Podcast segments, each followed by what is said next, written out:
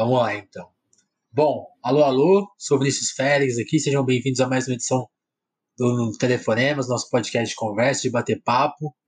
Hoje aqui a gente vai pro terceiro capítulo da trilogia Nada Tá, Nada tá Bom Nunca, que é o episódio Tuxo. Fala, Tuxo, tudo bom?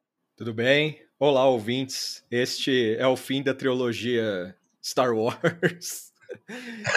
é, é, é, o Star Wars baixo orçamento, assim, né? Tipo, Sim, Star Wars de pobre. Na... tipo, é, é, sabre, sabre de...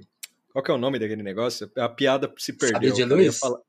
É, não, Puts. não, mas seria a versão a versão sabre de luz mais barata, assim, tipo, sabre de palmito, assim, sabe? Mas, não, aquele a... sabre de plástico mesmo, sabe? sem luzinha, sem nada. eu, eu, nunca vi Star Wars, cara. Tipo, os originais. Assim. Sério? Nunca, nunca vi. Eu vi o Ameaça Fantasma no cinema. E aí, quando eu fiz amizade com meus amigos metaleiros fãs de, de Star Wars, eu, e um deles ah. é ultra fã de Star Wars, assim, o cara é lunático com Star Wars. E aí eu falei pra ele, oh, eu, eu lembro que eu vi o Ameaça Fantasma no cinema. Aí o cara ficou puto. o cara riu da minha cara. Ele vai tomar no seu cu, mano. Você fica vendo esses filmes de arte aí, quando você vai conversar sobre sobre cultura pop é uma merda seu gosto, você gosta de lixo. Eu falei, mas eu não gosto, eu só comentei que vi. Aí foi foda isso aí. É, muito bom, cara. Eu, eu acho que eu vi os clássicos. Na, na lembro que uma, lembro que uma vez passou na Band, eu lembro de ver. E, e, e revi trechinho, assim. E aí, tipo assim, os que eu vi mesmo no cinema foi essa trilogia nova e aí eu curti os dois filmes, da, os dois primeiros filmes, assim, da hora, o segundo especialmente. E aí o terceiro, quando começou a sair as críticas que cagaram no fim, eu nem, aí eu nem fui ver. Aí eu fiquei de boa, falei, não, estragaram o filme, foda-se. Eu tenho uma impressão que sai um Star Wars a cada três meses, assim. Tipo, é, como eu não acompanho, no manjo, uh -huh. É, eu tenho essa sensação, assim. E, e, às vezes eu tenho vontade de, de provocar o fandom, assim, falando isso, falando esse tipo de bobagem, assim.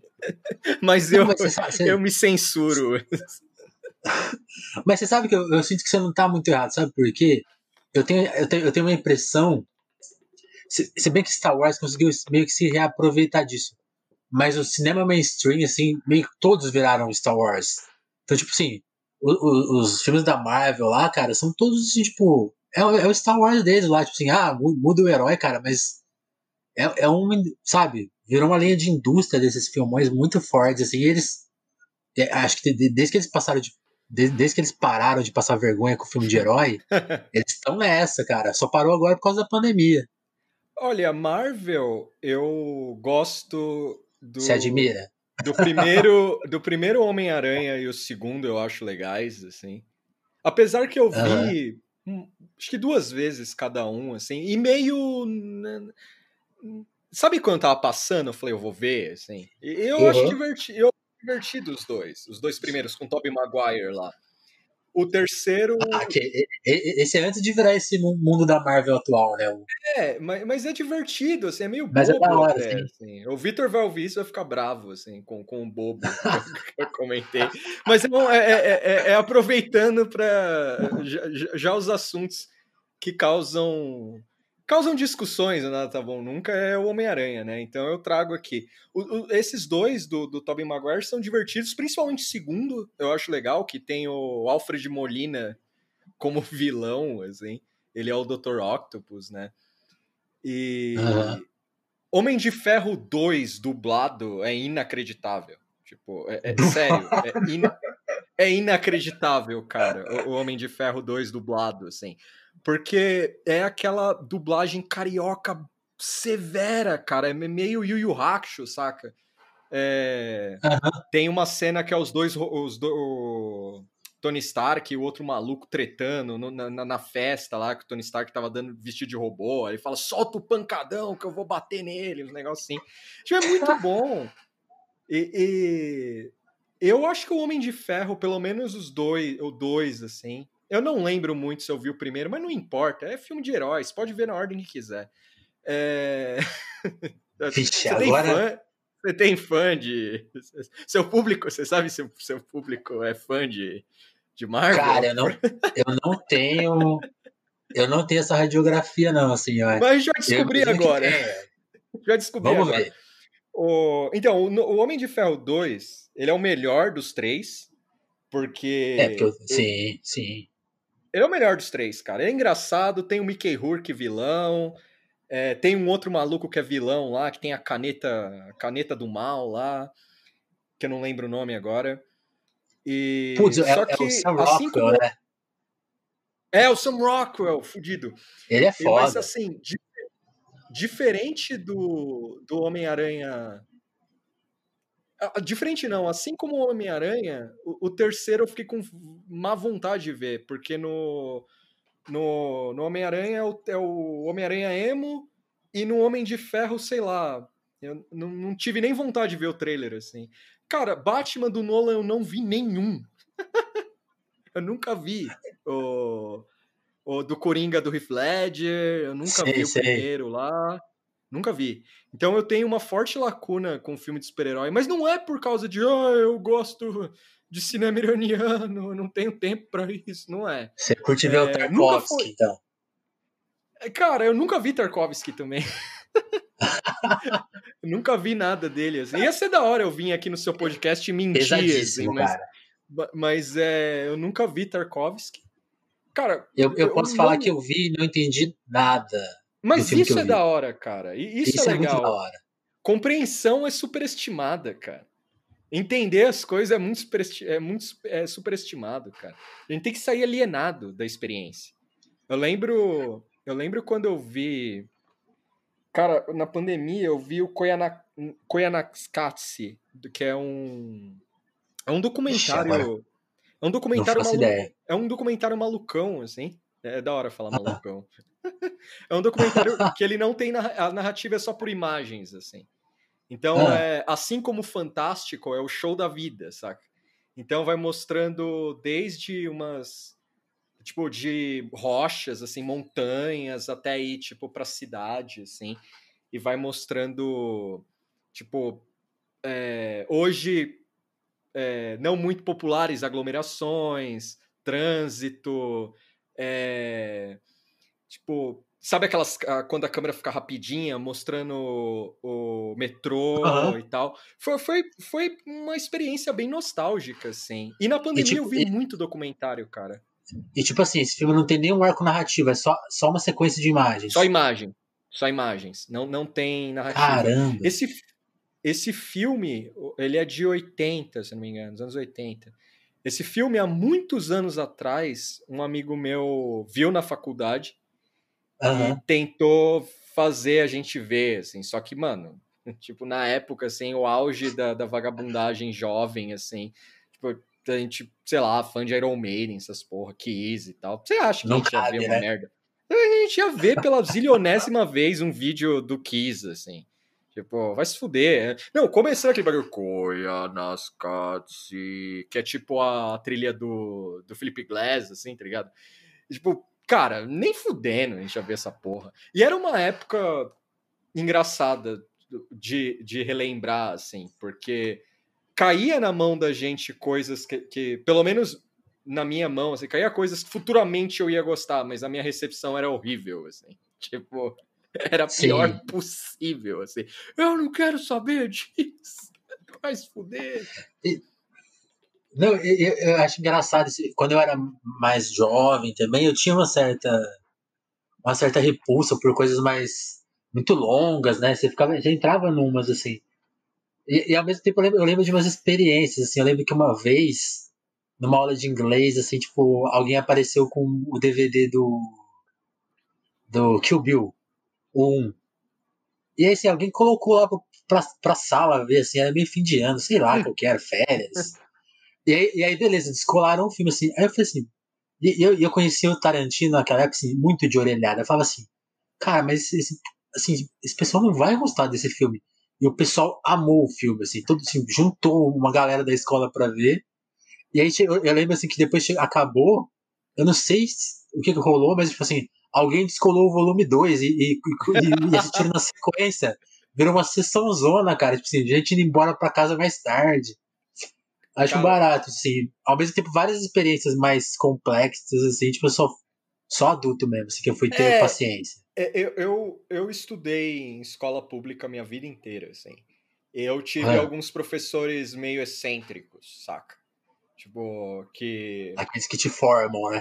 É, é, é uma boa palavra formação, assim, mas minha, eu acho que minha formação foi toda cagada, assim, meio acidentada, assim, fragmentária pra caralho.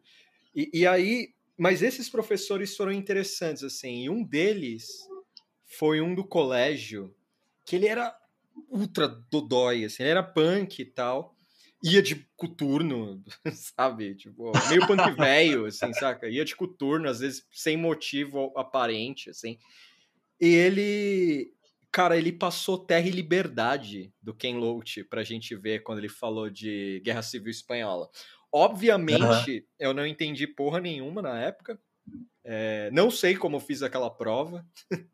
é, e, e, tipo, teve Ken Loach, Terra e Liberdade, aí ele dava, ele, ele dava umas apostilas, umas apostilas, era tipo uns xerox, assim, que ele pedia pra gente, tipo, ele dava, a gente tirava xerox na escola, assim, ou do lado da escola, não lembro direito, era umas, umas apostila vagabunda, assim, que ele criava, é, de quatro páginas no máximo, e no final havia umas curiosidades, assim, indicações. Aí tinha filme, é, tinha. Cara, ele colocou, tipo, aquele documentário. Qual que é o nome?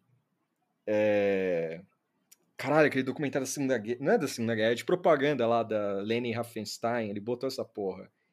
É o Triunfo da Vontade, cara. Triunfo da ah. Vontade, que é um documentário. O famoso documentário de propaganda nazista e tal. Cara, ele botou lá pra molecada ver. E a gente viu. Porque havia na locadora essa porra. E a gente viu. Tipo, a gente, aluno curioso, fomos lá, alugamos e fomos ver. Tipo, aí tinha esse filme, tinha. De indicação de livros, tinha o Nada de Novo no Front, do Eric Maria Remarque. É, acho que tinha o Por Quem os Sinos Dobram, do, do Hemingway. Uh, tinha a indicação do filme do Kubrick lá, o é, Glória Feita de Sangue. Então, Caralho. É, no, puta, no, no, no, na parte dedicada à Guerra Civil Espanhola, tinha. Puta, tinha livro do Garcia Lorca, saca? Tipo, é, poesias do Garcia Lorca, assim. É, então, foi uma. Era uma época assim. Por isso que eu falo que compreender as coisas às vezes é meio superestimado, assim. Não, tô brincando. Mas eu li o Nada de Novo no Front no segundo ano do colégio. Tipo, eu, eu, descolei o livro porque eu estudava na Praça da Árvore, aí tinha um sebo maluco, um dono maluco de sebo lá. Eu vi por cinco conto o livro, hoje tá caindo aos pedaços na minha, né, em algum lugar da minha casa esse livro. Eu peguei para ler, assim, então aí começa esse professor punk maluco, assim, que falava de cólera, raça de porão, eu já conhecia essas bandas.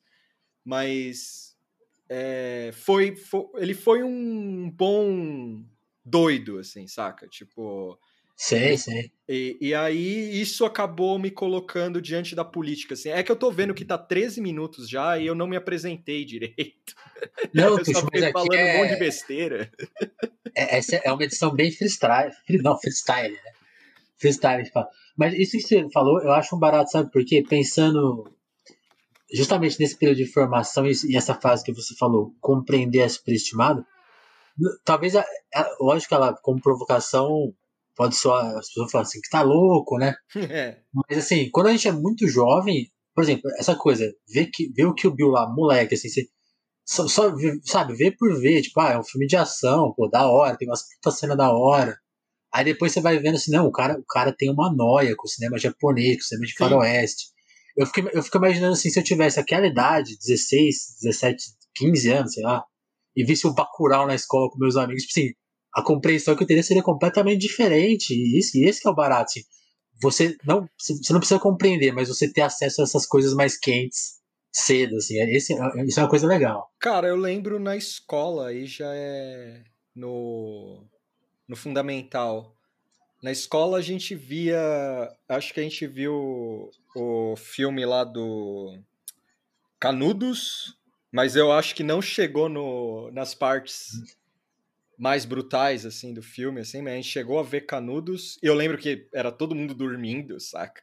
Tipo... Eu, eu, eu, lembro de ver esse filme, também nesse mesmo esquema, todo Carlota mundo dormindo. Joaquina foi foda, porque Carlota Joaquina eu tenho, uma, eu tenho uma cena, eu esqueci o nome da atriz, será que eu acho que a, a atriz da Carlota Joaquina, a cena que eu lembro do filme até hoje é dela vomitando, assim, sabe, no, no barco. É, é a cena que ficou, assim, pra mim, tá ligado?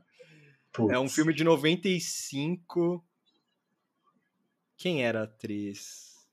Nossa, me fugiu muito agora. É a, é a, a Marieta Severo. É, Marieta Severo. Marieta isso. Severo. Ela tá, ela tá. Eu ando. Na pandemia eu fiquei meio noveleiro, tá ligado? Deixa eu ver ah. se é ela mesmo. Eu Você tá ando... tá vendo Laços de Família? Opa, amigo! Excelente novela, cara. Tipo, excelente novela. A personagem dela é fodida, cara, da Marieta Severo, assim. Porque. É uma ela... ricaça, né? É, uma ricaça. E ela fica falando que enterrou os maridos, tá ligado? É muito louco, assim. Tipo.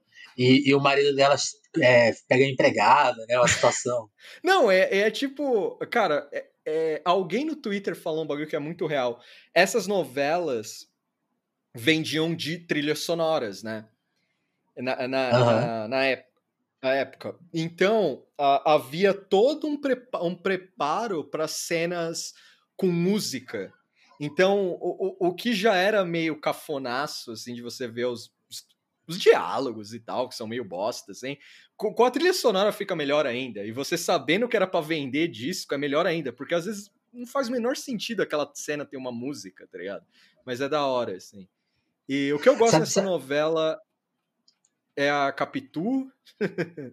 Os arcos da Capitu são Sei. da hora.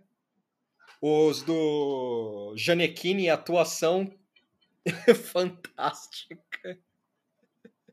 O, o, bonitão misterioso.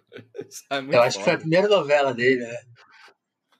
Sério? Eu não, não, eu não tô ligado. O mundo, o mundo noveleiro voltei agora. eu, eu, eu moleque... acho que sim, eu acho que sim. Quando moleque, eu via Rei do Gado, vi é, Próxima Vítima, é, que mais? Cara, aquela minissérie O Fim do Mundo foi a primeira vez que eu ouvi merda na TV, assim, a palavra merda na TV. Assim, Putz, não lembro dessa. a Fim do Mundo era uma. É, foi uma minissérie nos anos 90 que entrou no horário da novela das oito, assim, saca? Tipo, ela foi bem breve, ah. assim. E aí, uh, se eu não me engano, tinha o Paulo Betti, tinha, tinha uma figura. Eu, eu, eu, não lembro direito, assim, mas tinha o Paulo Betti, quase certeza.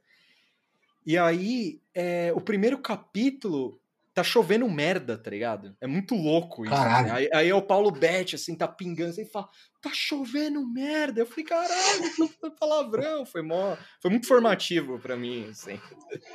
Sabe, sabe uma coisa que eu, que eu, dessas de chocar, assim, eu lembro de.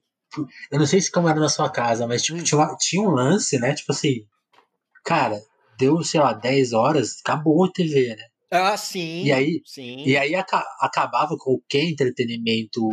Mas, tipo assim, não tinha celular para fugir, nem computador. Você, tipo, ia, ia pro, pro quarto ou brincar, ou ler, sei lá, ou ir dormir mesmo. E aí eu lembro de começar a ver TV de madrugada, tipo assim, veja Soares e falar, puta, os caras falando mó loucura, que, que bagulho pesado. E hoje eu vou ver, tô risado. Cara, eu tive uma fase muito severa com Ratinho, cara. Tipo. Oh, Ratinho eu não vi, cara. Eu pesado, pesado. Eu via pra caralho. Quando ele passava no SBT, muito, assim.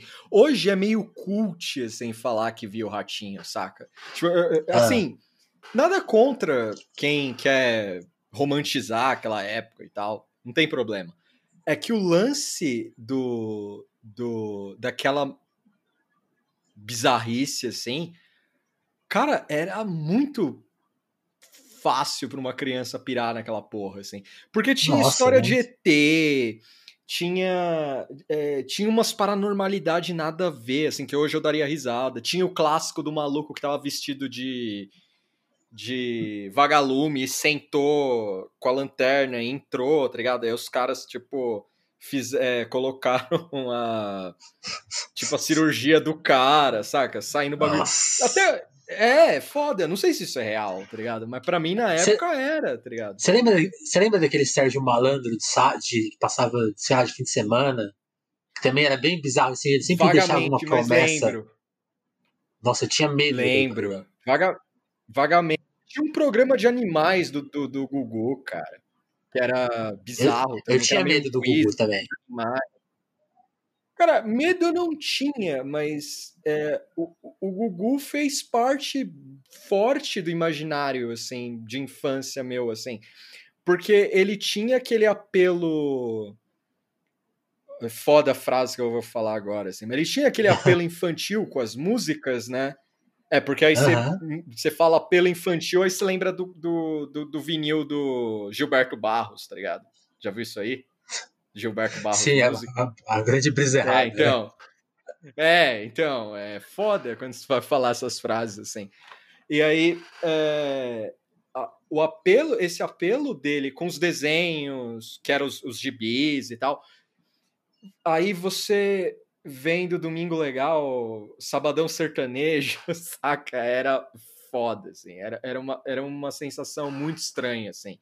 Porque, como criança, você esperava o Gugu criança, saca? E não, tipo... Cara, não entendi. Cara, coloca Sabadão Sertanejo no Google, vê as imagens que vem saca? Umas minas dançando umas taças, saca? Tipo, muito é, severo. É, é, um negócio que nem de madrugada fica legal. E passava, é... tipo, sei lá, nove da noite. E, e o, o. Você falou desse do, do malandro. O Sérgio Malandro era meu herói quando criança. Foda, né? Tipo, falar essas coisas assim, mas era, assim. Tipo, eu pirava, cara. Eu tinha gibizinho, eu adorava tudo dele, assim. E foi da hora porque quando eu atingi uma determinada idade, eu não lembro se foi 14, 15 anos, sei lá. Tipo, ele meio que sumiu, assim, do meu radar. Sim. E eu achava engraçado depois quando ele reaparecia e tal. Aí, tipo, as acusações do cara ser cocainômano, sabe? Essas porra. É, acusações não, né, cara? Vamos lá, né? Tipo, sei lá. É, mas, tipo, é engraçado, saca? Tipo, aquele maluco que era uma figura dos tempos de criança, assim, é um doido varrido, tá ligado? Tipo, é muito bom. É, é, é, é um adulto como nós, né? É. Então, eu lembro que. Eu, eu acho que o Sérgio Malandro foi a primeira celebridade que eu vi em aeroporto. Eu lembro que Putz, eu acho que eu, eu, eu, voei duas vezes na vida, né? E aí eu lembro de chegar eu no aeroporto e falar assim, cara, cara. Sério? Então, eu, eu só fui, eu, eu, fui e voltei. Então, por, por, isso eu conto duas, mas foi uma viagem só, né? e, de, e de volta. E aí eu lembro assim de chegar em Congonhas e tipo. Ah, não, eu vou ver uma celebridade assim, tipo, no pique. Não, eu ficar observando que eu vou ver alguém. Aí eu lembro de ver ele no guichê, assim, tipo, de cara, assim, ó, oh, o cara aí.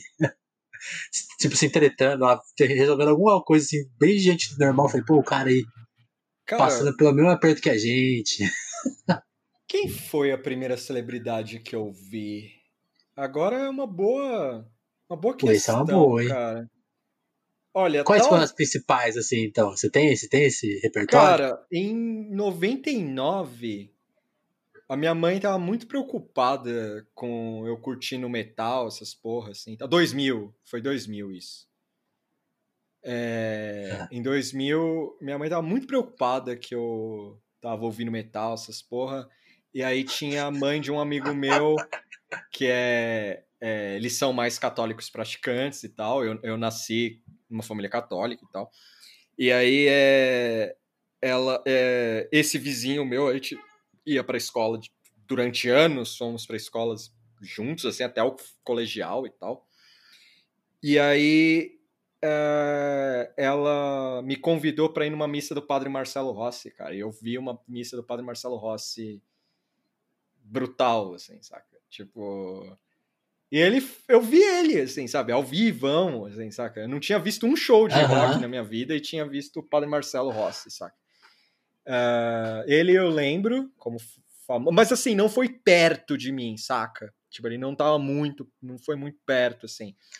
Cara, mas, mas puta, uma, pessoa que, uma, pessoa que você via na TV, né? Tipo assim, ah, esse é, cara existe exatamente. aqui, então, essa coisa. Exatamente, exatamente. Aí teve ele, quem mais teve? Cara, aí eu não vou. Muito moleque, eu não vou lembrar se eu vi alguém famoso, mas é tipo assim, já, já mais velho, eu lembro na Roosevelt eu ir comprar cigarro e tal tá Paulo Betti muito louco, assim, e o Marcelo Rubens Paiva, cara. muito doido os dois, assim, sabe? Tipo, porque eu me liguei que estavam os dois, e os dois estavam do meu lado, assim, basicamente. Já que eu fui lá comprar cigarro, e aí eu vi algum, tipo, sabe, uma gritaria, assim, mas não era gritaria de fã, era gritaria, sabe, da, da, da galera que tá. A, a, turma trocando ideia, saca? E aí eu olho sim, tá, sim. tipo, Paulo Betti nossa, doidão, assim, e o Marcelo Bens Paiva, assim, eu falei, caralho, brother, os, os dois muito ruins, assim, eu falei, caralho, da hora, rolê, hein? Teve um, um, uma festa que eu fui em Higienópolis, meio de penetra, assim, é, que tava ah, o, o Arnaldo Melhor jeito de festas. Ah, da hora. Cara, é que assim, eu conhecia a, mi, a, a, dona da casa eu não conhecia e eu falei merda pra ela na festa, assim, porque ela era artista plástica e ela perguntou o que eu achei dos quadros da casa e eu tava muito bêbado e eu falei que era uma merda. Puta e, aí, aí, veio minha amiga que me trouxe pra festa e veio falar pra mim: Ai, você falou mal da, obra dela. Eu falei: Ah, ela é a dona da casa, legal. Mas da o Arnaldo Antunes estava nessa festa e foi foi engraçado, assim, porque eu achei que ia ser uma festa de, de seis pessoas ouvindo som, saca? E, e era tipo uma cobertura, tá ligado? Em Genópolis. E eu muito. Cara, não levei nada, tá ligado? Tinha piscina com Heineken, saca? Essas piscinas mil litros, assim, com Heineken. Tipo, uhum. puta espaço, puta apartamentão, saca? E eu lá, tipo, eu comecei a beber de vergonha, saca? Tipo, falando assim, mano, eu não tenho dinheiro pra essas coisas, saca? Mas isso, isso eu sinto saudades, cara, de ir em lugares nada a ver, assim. Hum. Mais é, famoso. Eu, eu lembro de uma festa de, que tá, eu vi. Eu lembro de estar, de, estar numa festa chegar a Leandra Leal na festa. Falei, caralho. Caralho. Leandra Leal, aí, aí sim, cara. O que, que é Arnaldo Antunes, cara? Tipo... É. Caramba, Leandro Leal. Ou eu, ou eu posso estar imaginando, é, mas eu, eu, tenho essa lembrança, assim. Eu tenho essa lembrança.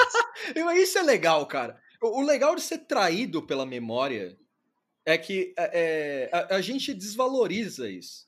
Ser traído pela memória, porque as pessoas vão lá e te chamam de mentiroso, e não é isso. É, é a sua mente trabalhando pelo seu bem. é a mente Total, trabalhando cara. pelo seu bem. Te dando, uma, te, te dando uma memória legal, assim. Porque a gente tem que valorizar o erro. Por exemplo, eu uma vez esqueci é, coisas, e, hum. sei lá, cartão de, de débito, sabe, numa, no, onde eu, numa área onde eu trabalhava, assim, e foi uma merda lembrar onde eu tinha deixado o cartão depois, porque eu já tinha cancelado ele. Então foi uma memória. É, eu, não quero, eu, eu não queria ter lembrado depois que eu fiz tudo, saca? Eu queria ter uma, uma falsa memória ali, naquele momento. queria ter uma outra então... memória, não a memória, não a memória da verdade, assim. É, porque aquela memória ah, que fica ó, te, te vi... acusando, né? É, que fica falando, você é burro, cara. você é burro. Como é... Mas eu, eu, você falou da, dessas de memória que você não tem certeza. Ah. Eu. Deixa eu lembrar. Cara, eu trabalhei numa feira com, a, com uma amiga minha. A gente trabalhou numa feira numa loja que vai abrir, que abriu no Copan agora, que é a, a, a Megafauna. A gente trabalhou na primeira feira deles antes deles abrirem, né? E aí é, teve uma hora que a gente atendeu um senhor simpático lá e a gente uhum. não lembrava quem ele era, saca? Tipo, a gente falou, esse cara é famoso, quem é ele? E aí o cara, a gente atendeu ele, tudo, super simpático, ele e a esposa e tal, batemos um papo. Aí o cara vazou, a gente ficou assim, é o Kennedy Alencar? É, é o Kennedy Alencar. Aí uma hora sabe quando passa aqueles 10 minutos, assim, a gente. É o Bob Fernandes, saca? Tipo. Caralho! A gente confundiu o Kennedy Alencar com o Bob Fernandes. Eu acho que a gente falou por umas. apontando assim, ah, é o Kennedy Alencar ali, tá ligado? Sabe? Horrível. tipo. É, é que foda, errar o nome, errar o nome de alguém. Não, mas aí, olha, em minha defesa, foi, a gente tava bem cansado, assim. Tipo, então a gente tava confundindo qualquer pessoa que chegasse ali, saca? Ah, nesse dia colou famosos, assim. Ou não. A gente viu Supla, cara, no último, no, no domingo, que foi dois dias, sábado, sábado e domingo essa feira. A gente viu Supla na, na República, cara. E o Supla fez Sim. uma das cenas. Ele, ele não engraçado. Ele mora ali. Mas assim, eu não diria que foi. É, foi engraçado porque é o Supla, mas ao mesmo tempo foi da hora ver o Supla mundano, assim, saca? Cara, ele tava vestido de punk. É, aquelas. É... vestido de punk é foda, né? Mas é, não tem como dizer outra coisa, cara. Porque não é aquela. É, é, é aquela roupa. Punk fashion. Ele estava assim, vestido saca? de supla, né? É, é mas é, é, é que tem tem um fashion ali nele, assim é, que ele tava, assim, uma roupa, cara, muito carregada? Tipo, rebite e tal, tipo, suplão, suplão, sabe? E o, e o cara ainda, assim, andando. Aí tinha um Loki, assim, na, na rua, do, olhando uma, na, na banca de jornal, em frente à banca de jornal que tem ali perto do metrô da República o cara viu o Supla e falou assim: Aê, Japagão! Foi tentar fazer um high five nele, assim. O Supla deu. O, o Supla antecipou, sabe quando como se cumprimenta agora com o punho, assim, na pandemia? Assim? Ele Sei. antecipou isso, assim, ele deu dentro do high five do cara. Assim, e aí, beleza? Aí o cara ficou, aê, Japagão! Aí eu passando mal, falando, cara, ele não sabe o nome do Supla, ele tá chamando ele de Japagão, ótimo. E aí, é, eu e minha amiga, a gente parou, ela comprou cigarro na banca e eu fiquei a gente ficou observando o Supla ao mesmo tempo, assim, saca? E aí tem uma padaria de esquina ali na 7 de abril, tá ligado? Cara, o Supla ficou na janela, mano, fazendo gestos na janela, porque acho que tinha a pessoa que ele tava esperando lá, tá ligado? E ele fazendo gestos uhum. ali. E o cara chamando ele de Japagão, e eu vendo na janela do bagulho meio puto, olhando o celular e fazendo gesto para dentro, assim, até a hora que, a, que o segurança da padoca chama ele para entrar, assim. Eu falei, é, cara, é um dia na vida do Supla, eu não sei como não fizeram um documentário igual o Koyanakast, assim, só que do Supla, sem narrativa, só imagens dele, assim. Tipo, ele indo jogar então, bola ele, ele indo então, pegar o metrô. Eu, eu, não sei se muita gente vai lembrar disso, eu não sei se tem. Se tem no YouTube ainda, mas eu lembro que tinha. Você gostava de MTV? Eu lembro que tinha aquele Família MTV. E aí teve uma vez que fizeram com ele, Opa, cara. eu é lembro, é eu vi. Ele, ele, andando com a Marta, é ele, ele dando rolê com o pai dele. Tipo assim, indo, indo, cara, indo almoçar ele... com a avó, tá ligado? o Supla, o, o Supla é uma figura curiosa, assim. Porque hum. ele é, é, um dos sonhos da gente entrevistado na Tá Bom Nunca, saca? Tipo. Porque ele é uma figura que deve ter histórias. Isso é uma teoria minha, assim. E, e um pouco. E do Victor, ah. assim. Ele é muito tratado como maluco por óbvia por fatores óbvios, né? Que ele é tratado como excêntrico, uhum. malucão. Só que eu acho que ele, ele deva ter histórias legais, mas é que assim, como ele é tratado como um folclore, ninguém tenta furar essa imagem de folclore dele, saca? E ele hum. deve ter boas histórias, eu acho, assim. Boas histórias que você tem. É, é, é tirar ele do personagem, saca? Eu, eu, é, isso é uma ideia, seria uma ideia legal de fazer com ele, assim, tirar ele do personagem, assim. O que eu, o, e outras, é, essa nova fase dele, musical, é algo interessante, saca? Porque é algo uhum. diferente uhum. do que ele anda fazendo, assim. E, e não, é, e, e, é doido porque eu não sou um fã do Supla, musicalmente falando, assim. Mas ele é uma figura engraçada, assim, de se pensar que ele produz música e tal, mas é totalmente secundário, assim. É, é, ele é a, a, aquela figura, assim. Eu tava ouvindo as coisas velhas dele, tipo, Tóquio, tá ligado? É da hora, mano. Uhum. São legais assim, as coisas velhas. Eu só não sou fã, assim, mas eu escuto hoje com distanciamento do que, do que, por exemplo, eu lembro quando o Charada Brasileiro saiu, tá ligado? Tipo, pra mim era uma piada. Sei. saca? E, Mas, e, e isso eu- hoje eu sei entender melhor, assim, o que ele é. assim. Aham. Não, pensando nisso que você tá falando, assim, eu, eu tenho uma visão parecida. Eu, eu acho que ele é um cara que tem um monte de. Tipo assim, ele conhece as pessoas, sabe? Tipo assim, ele, ele, ele conhece desde o Silvio Santos, tá Sim. ligado? Tipo assim, o repertório, o repertório dele é esse, tipo assim. Eu conheço desde o Silvio Santos, até, sei lá, a Yoko Ono, tá ligado? Tipo assim, ele conhece todo mundo mesmo, mesmo. E aí, nessas, eu acho que assim, ele tem a questão musical dele, que assim, que acho que muita gente lê como, como se ele fosse, como se ele fizesse música não de humor, assim, mas se ele fosse só um cara bem humorado e, e- e ninguém lê, lê na chave dele, tipo assim, não, tipo, isso é um estilo musical relevante, sabe? Tipo, é- é- ele sabe que ele tá fazendo um punk, ele tá decalcando o punk, assim, é uma coisa. É uma firula. É, E, e, sabe, tipo, ele tem esse conhecimento, assim, firula, mas acho que as pessoas. As pessoas tão, acham que ele tá tirando uma onda. E assim, a prova disso que eu tenho é de ter uma vez visto ele aqui no Sesc, aqui em Ribeirão, cara, num- que é um palco bem pequeno, assim, e que tem um puta som. É um lugar muito bom pra ver show. E, cara, ele, ele e o irmão dele tiraram um puta som. Assim, tipo assim, tocando, tocando muito bem, assim, e quando ele, sabe? Eu falei assim, pô, esse cara sabe fazer essa, esse cara sabe tocar. Hum. Isso aqui não é. Ele realmente tá em outro patamar, assim, sabe? Tipo, não é qualquer um que faz isso aqui num, num palco. Pode tirar Ah, a onda sim. que você for da cara dele, mas ele é muito. Sabe? É, então ele tem, assim- ele, tem essa- ele- ele tem essas duas coisas. É, ele, ele. Eu- acho que ele tem. Como é que eu posso dizer? Ele é uma figura. É difícil. Assim, o senso comum você vai zoar o cara. No, no senso comum você vai zoar ele. Como eu zoo. eu não, não nego, eu dou uma zoada, assim. Mas. é, ele é uma figura. Assim, pensa só esse cara. A época que ele surge, assim, excêntrico e tal, mas ele, ele não tinha um terço da mídia fácil que hoje tem, saca?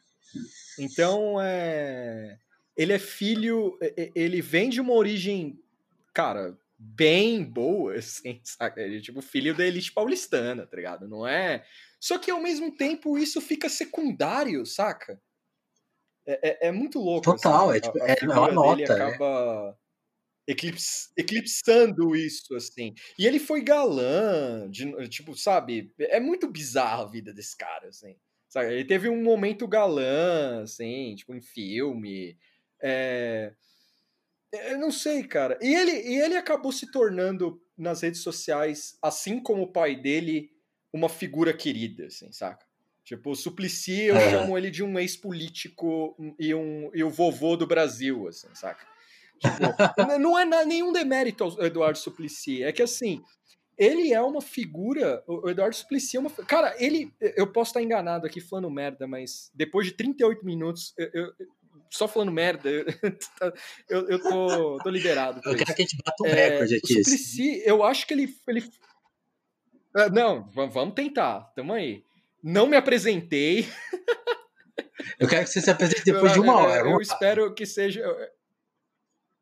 Beleza. É.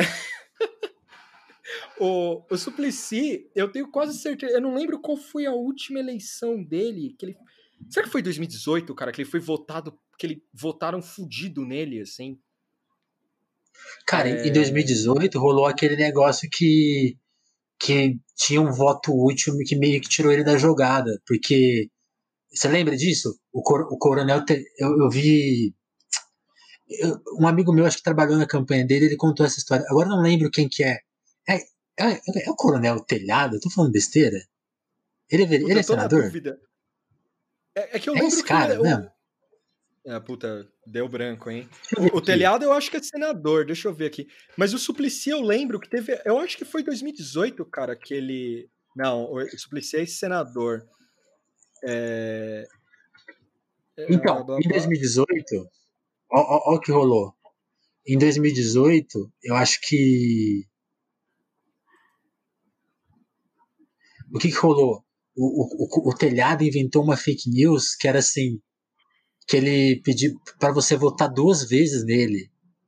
E isso Ah, deu um lance lá na- na- nos votos que, tipo assim, as pessoas que deram voto útil, acho que na Marta Gabrilli, é isso? Aí, tipo assim, as pessoas votavam no, no Suplicy nela e os eleitores do telhado votavam nele duas vezes, ou seja, eles anulavam o voto.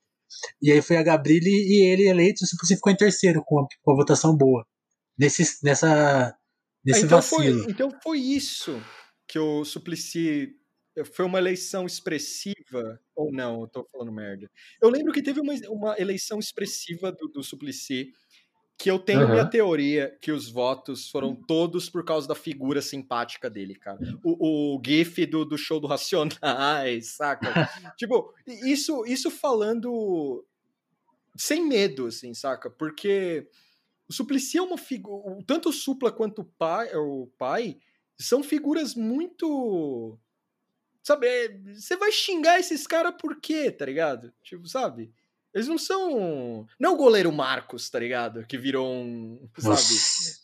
É, é... O, o, que para mim é uma grande vitória como São Paulino.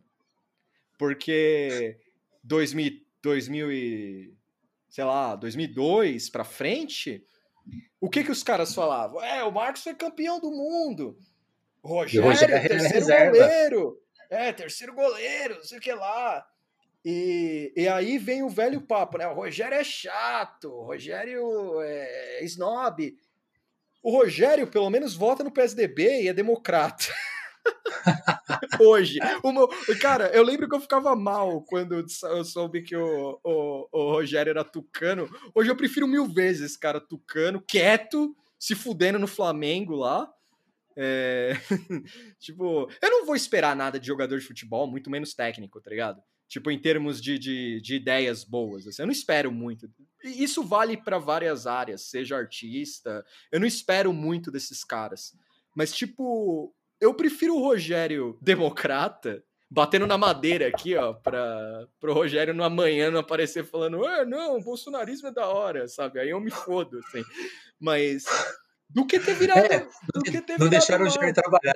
É, sabe? É, o Paulo Guedes aí. Mas, é, cara, você, você gostar de artista ou jogador de futebol ou o que for, você tá sujeito a isso, cara. Você tá sujeito ao cara amanhã falar que. Total, o mexer deles é complicado, cara. É, é porque assim, isso é um assunto que a gente podia trazer aqui. É, já que a gente tá na roleta do freestyle, assim, falando um assunto a cada três minutos, assim. hum. Manda, manda, manda boa. Cara, esse lance. Do... Será que a gente espera demais, cara? Aí eu espero demais de artista, assim, tipo. Eu, eu, espero que não esperem nada demais de podcasters também, saca? tipo, eu não tenho nenhum, nenhuma. nenhuma. Como é que é? Grande opinião impopular, sei lá. Mas. Por exemplo. Então, Tuxo, eu, eu, tenho uma, eu, tenho uma, eu, não, eu acho que eu, tenho uma teoria sobre isso. Eu não sei se a gente espera demais. O que eu acho que acontece, especialmente atualmente, é que a gente. Eu acho que assim, o problema, o problema é um pouco as redes sociais, assim, o mecanismo delas é muito mais.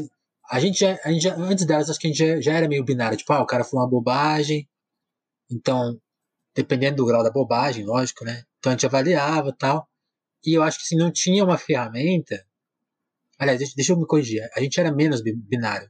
Porque eu acho que a gente não tinha uma ferramenta que, que, que que, sabe, colocasse numa caixinha as suas opiniões. Então, tipo assim, hum. assim, hoje o cara fala uma besteira, e é diferente de antes. Antes o cara falava besteira, às vezes, às vezes você nem ficava sabendo. Pô, uau, Sim. sei lá, tipo assim. E, e, hoje não, hoje o cara rotula, tipo assim.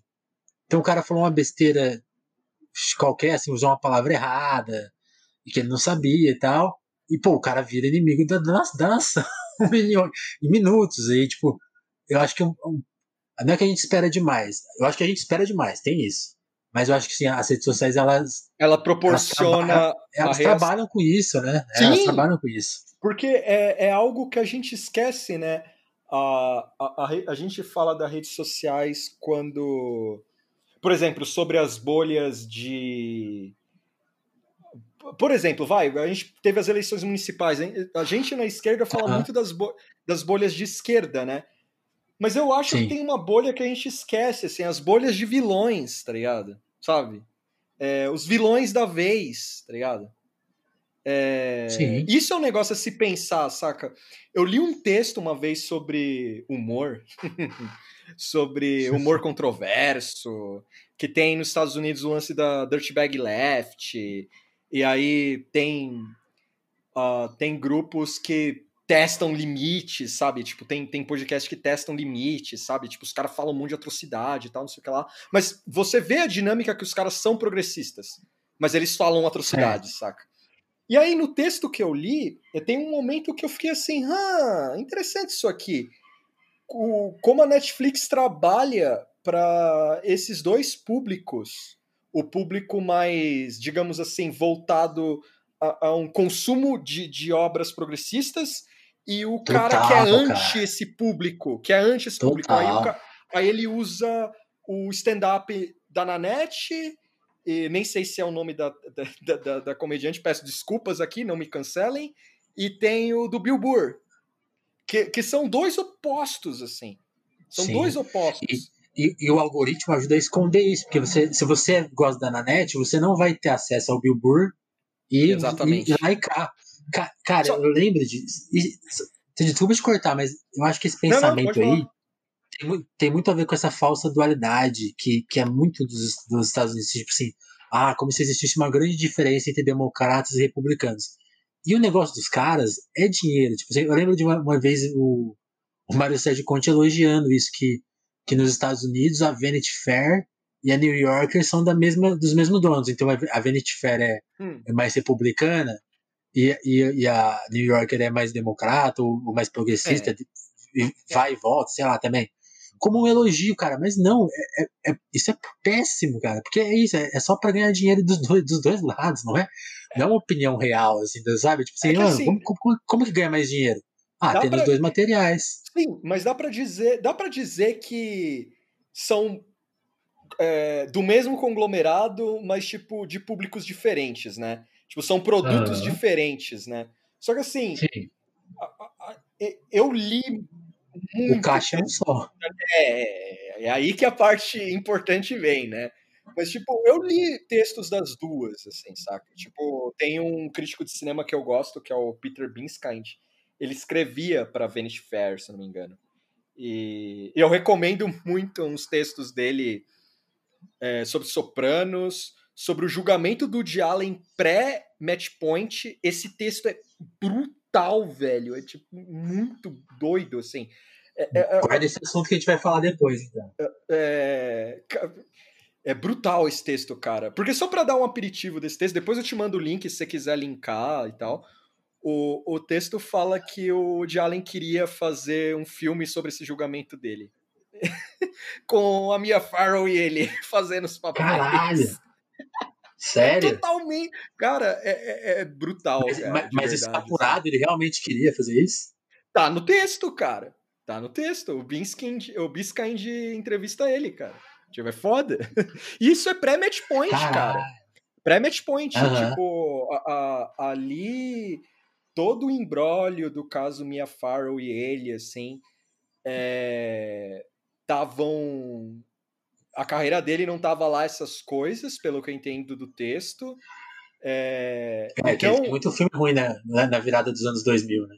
Puta, cara, eu vi muito fragmentado o de Allen, cara, os filmes dele, assim. Eu vi coisas dos anos 70, vi coisas dos anos 80, vi coisas dos anos 90 e anos, dos anos 2000, tá ligado? Só que, assim, é, tem uma época dele específica que eu acho hum. que é hum. dos anos 2000, que é um clima de déjà vu, assim, cara. Tipo. É, de você ver o mesmo filme, tá ligado? Tipo, eu Sim. sei que isso é um clichê que se aplica aos filmes dele para criticar, mas, por exemplo, Blue Jasmine, cara, eu queria quebrar a televisão, cara, de verdade, assim. Blue Jasmine, eu fiquei revoltadíssimo, cara. Mas, mas voltar ao ponto do, do esperar demais de artista e tal, porque assim, não é querendo defender artista que fala merda. Se falou merda, vai ouvir merda. Essa é a lei, tá ligado? Tipo, pra mim é essa, assim. Porque os, os caras. Existe essa. Pelo menos os caras que falam mais bobagem, que gostam de falar de liberdade de expressão, são os caras que mais ficam na defensiva, né?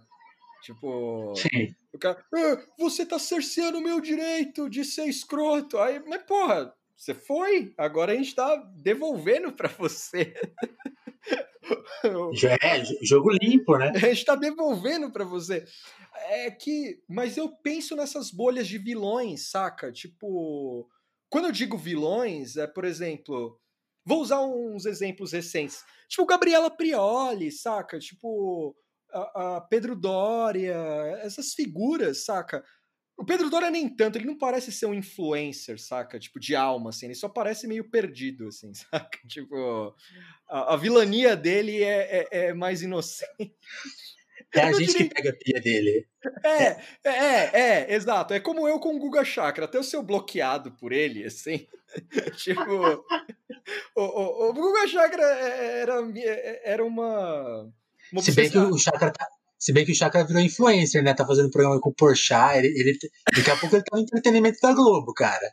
Ele é o entretenimento da Globo já, cara. Vamos aceitar isso. Ele é o entretenimento da Globo. Você lembra o começo do ano, cara, quando a gente achava que pandemia ia ser um negócio, sei lá. É... Que ele chorou? Não, esse é o do começo. Esse é quando a pandemia fecha Nova York, que ele chora. Pré-pandemia, é, ele pré-pandemia, ele fala do Soleimani, aí ele vai pra Globo, né? Ele vai no Jornal Nacional. Cara, hum. a, as reações da, da internet mais. Sei lá, eu vou ter que usar esse termo, perdoem ouvintes. O pessoal mais norme, assim, é, ficou, oh, quem é esse cabelo? Quem é esse cara do cabelo engraçado? Tipo, as hashtags do, sobre o cara não era de um cara que tava falando sobre o. O assunto ali. Sobre o, o caso do Soleimani, assim, do assassinato do uhum. Soleimani. É, foi de tipo, ó, tipo, quem, quem, é esse figura? Doido? Quem é esse figura, saca? E eu acho que ele já tem um pé no entretenimento da Globo, saca? Ele já, já tá lá. É, ele é, para quem é cracudo de política, ele é uma figura, no meu caso, ele é uma figura engraçada, é, a, entrevista da Trip dele é uma coisa que eu acho fantástica, porque ele é uma. Ele é um grande produto da, da elite paulistana. Ele é, de fato, um grande produto da elite paulistana. É, ele não tem nenhuma opinião ou análise decente. Ele joga. Eu não sei se é coisa da cabeça dele, mas honesto, eu li as colunas dele. De fato. Porque eu não queria só zoar ele. Hum, é, eu queria zoar ele com propriedade, assim, sabe? Eu queria zoar uhum. ele com propriedade. E eu li as colunas dele e tal. As colunas são sem estofo, saca?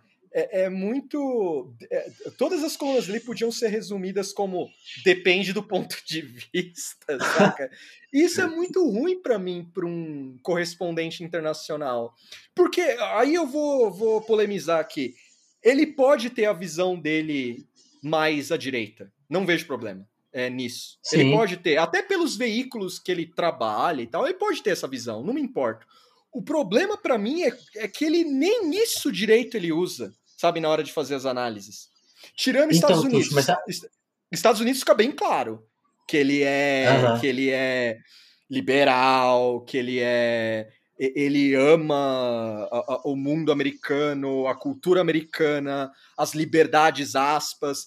Ele tem uma visão bem de Guerra Fria é, com, com certos aspectos. Só que quando ele vai falar do, da, da expertise dele, que é Oriente Médio, digamos assim, é muito fraco, cara. Isso me deixa transtornado, assim. Mas eu fico mal que eu dei palco pra ele. Mas sabe, isso que você falou, isso que você falou, eu acho. Aí, aí é que eu vou improvisar, porque eu não, não, não pensei antes sobre isso, não. Mas quando você fala que ele não tem estofo, eu fico pensando numa, numa questão assim. Por exemplo, eu tenho várias ignorâncias. Por exemplo, eu não conhecia o Robert Fisk, que é um puta jornalista do Oriente Médio, que morreu esse ano, né? Cara, é também uma falha minha, assim. O, o Victor, o Victor falou dele, assim, quando ele morreu. Foi o cara que entrevistou. Uh -huh. Foi um Primeiro Osama, jornalista né? ocidental. É três vezes. O cara pediu. O cara trocava ideia com ele. E então. Eu não, eu, eu não lembro esse... de nome dele. Então, eu, eu nem de nome sabia. Aí quando ele morreu, eu vi vários amigos meus, tipo, pô, que perda tal. Eu falei, gente que eu gosto, assim, eu falei, não, eu preciso conhecer esse cara, preciso, sei lá, imediatamente ver uma entrevista com ele. E aí, eu fui ver uma entrevista dele no é um Roda Viva que ele, ele veio aqui no Brasil uma vez e participou de um Roda Viva. E era ele e um cara que escrevia para New York, engraçado. Que agora eu não lembro. Eu até tenho um livro não é desse é cara. Que Hitchens? Não... não, não é o Hitchens, é, é outro. é, é, um Hitchens... cara que escreveu. É um cara que escreveu sobre. Putz, agora eu não lembro. É... Ah, é, é, é também um, é um desses caras da New York que faz matéria, matéria grande sobre algum assunto. Não é o David Hemmick, não, né? Não é o David não, Hemmick, não. É não. não, não é o Hemmick. Mas enfim, aí o que acontece? Ele tá no Roda Viva e ele tem uma posição muito dura sobre a, a, a visão da, da imprensa liberal com o Oriente Médio. Aí o caramba, esse cara falava essas coisas assim, tipo, e, e, e ele deixando o, o pessoal do Roda Viva meio em choque assim, com as coisas que ele uhum. fala. Tipo assim, tipo assim, cara, não, tipo assim, New York Times, empresa da Inglaterra, cara, tudo um lixo, cara. Que é, hum. o, o, a gente que é sério, sabe? Tipo assim, ele, ele, questionando muito o tipo de chamada, tipo assim, a palavra terrorista, né? Pô, qual que é o uso da palavra terrorista? E aí, aí, eu, fiquei, aí eu fiquei pensando assim, aí, aí o Guga Chakra tem lá na, na, na estante dele, aqui na, nas lives dele lá na Globo News, um, um livrão do Fisk. Então, mas, mas ele, não mas tem, ele, não, ele não carrega o questionamento do Fisk. Mas a priori é, que... é a mesma coisa, ela carrega os símbolos, mas não carrega os questionamentos.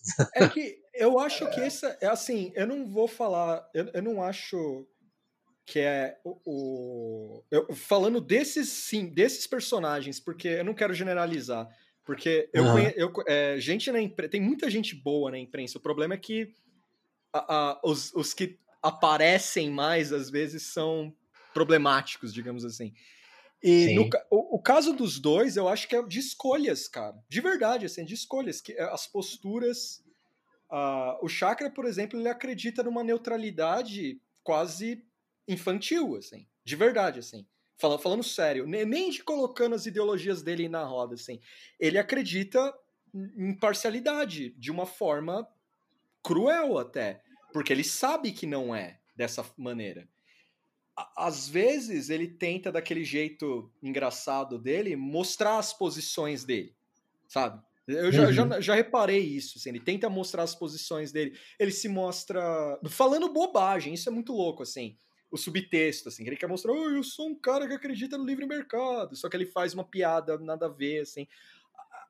Eu tenho, eu tenho vontade de um dia sentar com ele e falar, oh, cara, eu não vou te zoar, ninguém. Eu quero saber o que você pensa de verdade, saca? De, de verdade, sabe? Sem, sem essas loucuras, assim. E a parte mais triste é saber que ele é exatamente aquilo que a gente vê, assim. Eu acho que ele é, não ele, tem nada interessante de fato, assim, sabe? Não, isso, isso que você falou, é, eu sempre gosto de considerar. Quando a gente começa. Eu sempre falo isso aqui no podcast. Quando a gente começa a criticar muito jornalistas, até de uma forma mais pessoal, eu, eu sempre faço a ressalva. O, uma, um dos grandes responsáveis por esse achatamento dos jornalistas, alguns até podem ser mais achatados, realmente. Aí, também, também é nosso direito de criticar, porque pelo menos esse direito a gente tem que ter. Mas não, não, sim. O, o ah. formato de jornalismo na TV é muito achatado. Então, assim, se for um gênio lá pra, pra falar, vai falar merda, porque é muito. Hum. É um esquema muito ruim. É, é um esquema muito ruim de trabalho. É que eu acho que não há mais espaço, talvez. Não, não se dá o trabalho de fazer análises mais rígidas, saca? Quando eu digo análise rígida, não é pra ir lá um cara parecendo um Lacan, tá ligado? Falando, morrendo, tá ligado? Não é isso. É, é sabe, é, é tipo eu não sei, eu posso estar. É, é, é fácil ser é, arquiteto de obra pronta, né? Mas é. eu acho que falta profundidade nas coisas, mas sem soar. É, eu, vou, eu, vou, fazer aqui a, a, minha, a minha ressalva, por exemplo. O, o Jornal da TV Cultura é da hora, mas é um negócio meio engessado às vezes, saca? E aí, quando eles chamam figuras meio controversas, tipo Marcelo Taz, tá ligado? o Taz acaba, acaba atropelando tudo ali, dando. É, Veja bem, querida, sabe umas paradas meio escrotas assim? Uhum. O triste são, é, é, é, que tem umas figuras que são meio dinossauros, assim, e, e não largam um osso mais, e estão ressentidas porque não tem espaço mais como tinha antes, como é a, o Taz é uma figura dessa, assim. O cara só fala groselha, mano. Tipo, ele não tem nada. Ele é um cara pegando rabeira nessa bobagem que rolou do. do, do Tem humoristas em Cuba? É, essas bobagens. Mas é, pegando rabeira nesse lance de vazamento de detratores e tal do governo, é, que ficou uma galera meio escandalizada, que, é, que é, é uma teoria que eu já falei no Nada Tá Bom Nunca várias vezes, que hum. é. Se esse governo fosse esperto, ele usaria a imprensa que o apoiou em 2018 para falar, ué, mano, eu tô fazendo o que vocês querem. tipo, pegar editorial, saca? Mostrar aqui, ó, eh, vocês estão, vocês apoiaram a gente. Só que a grande sorte do Brasil é que esses caras não têm inteligência alguma. Então, ver essa reação do, do, de figuras aí que até ontem estavam falando bem de, da área técnica do governo, é, falando de ah. Moro, falando de, de, de, Paulo Guedes, e agora falando, como eu não tô na lista? Primeiro, não é, a lista em si, eu acho que qualquer governo tinha aquilo, talvez, saca? De tipo, quem são pessoas influentes. Posso estar falando merda, mas. É, eu, eu, não acho é, que. Então, não, eu, eu é que, é mal tá feito. Merda, é que é mal é, é, feito. sim, é, é, é, porque também essa informação da lista eu acho que ela, ela tem um perigo que ela tá, ela tá um tanto, pelo menos até onde eu li, ela tá um tanto incompleta, né? Porque assim, uma coisa é você listar pessoas influentes. Outra uhum. coisa é saber qual que é o grau de monitoramento dessas pessoas. Isso a gente não sabe ainda, né? Isso é, é perigoso. Então, mas aí que tá. Pensando nesse governo, batendo na madeira de novo aqui, para esse monitoramento ser próximo da bobagem do que eu vou falar agora. Eu acho que é uma planilha mal feita, um gasto inacreditável para os caras fazer uma planilha que é tipo. Você ah, faz numa tarde. É, mas de assim, graça. Tipo, ah, o Guga Chakra corrigiu o Paulo Guedes, tá ligado? Tipo, não é uma planilha assim, ó, essas pessoas são influentes. É, então, o que a gente pode ficar esperto com que essas pessoas falam? Isso eu tô falando com uma cabeça de governo normal, tá? Depois eu insiro uhum. a loucura. Eu insiro a loucura que eu sei que o governo não é normal. É, aí então a gente tem essa pauta aqui da, da, da economia. Se, se esses XY falar, a gente faz uma campanha explicando isso e tal. A, a essência dessa lista, pelo que eu entendi, é essa, sabe? De tipo, certo. agora insira loucura. insira louco, o bolsonarismo louco, assim, insira isso no, na, no trabalho. Na conta. Na conta. Cara, aí é tipo disfuncional, sabe? Os caras é, colocam Chico Sá e Vera Magalhães como se fosse a mesma coisa, é, sabe? Tipo, o que eles falam se é a mesma coisa, se reverbera a mesma coisa. É, porque você imagina, cara, 3 milhões numa análise que os caras, que, que a Secom, os caras devem estar no forchão o dia inteiro, tá ligado? Vendo o meme do, do, do, que a eleição americana foi roubada. Isso é um negócio interessante, porque a, a inteligência desse governo é, é, é bizarra. E, e, quando eu falo isso, não é só pelo o fator exótico da coisa, assim. É, é, eles poderiam muito bem tripudiar várias coisas que eles são confrontados com, com ah, coisas que ocorreram mesmo, que ocorreram mesmo, tipo, sei lá, o Pedro Doria falar alguma merda do governo, os caras podiam falar, mano, você apoia nossas pautas. Do que você tá falando? Achar aqueles tweets dele que ele falando lá, Jair Bolsonaro tem nada a ver com fascismo, sabe? Essas coisas. É, uhum. Sério, ia ser muito, muito louco. Só que a sorte é. Quando eu digo sorte, é que assim. Esses ataques à mídia que o Jair Bolsonaro poderia fazer enfraqueceria a imprensa no Brasil, saca? Por, eu acho, assim. Eu acho que enfraqueceria, saca? Tipo, mesmo. Você acha que ia rolar com bons olhos, assim? Tipo, é, como é que seria essa briga? É um negócio que eu queria ver, assim, sabe? Como seria essa briga? Tipo, o Jair falar, vocês apoiam a gente? Eu não sei como ia ser. Então, talvez, talvez rolasse um enfraquecimento na, na imprensa. Porque é, eu não sei se ia ter, rolar uma combatividade, se ia rolar. Ah, é a opinião deles, saca? Igual sempre faz. É, e aí, outro tipo, ponto. Esse, esse jogo é. Esse, esse jogo eu, eu realmente não. Eu acho que eu não tenho capacidade para fazer a conta, porque pensando aqui no que está falando, tipo assim, a imprensa apo apoiou, apoia Sim. o ideal, o ideal dele. Que, que, é, uma coisa, é, uma é uma questão que eu explico assim. Eu acho que esses dias a gente ganhou um exemplo claro, que é aquela coisa. Por exemplo, o Rodrigo Constantino fez uma fala absurdamente machista, porque ele fez uma piada. Não fez uma piada, ele, ele, ele relativizou o estupro. Sim. E assim, aquilo, aquilo ficou, para usar o, o anglicismo, aquilo ficou gráfico. Tipo, esse, olha o que esse cara fala. É, é Só que o nível que... que esse cara chegou, né? Porque ele é racista Exatamente. todos os dias. Ele é racista todos então, os dias. A, aí que tá, Tuxo. Tipo assim, cara, ok, aqui todos, ninguém vai discordar do que, que ele fez. Só que assim, isso é todo dia. Da, por exemplo, pega a Jovem Pan. E, eles não falam aquele absurdo todo dia, mas eles falam.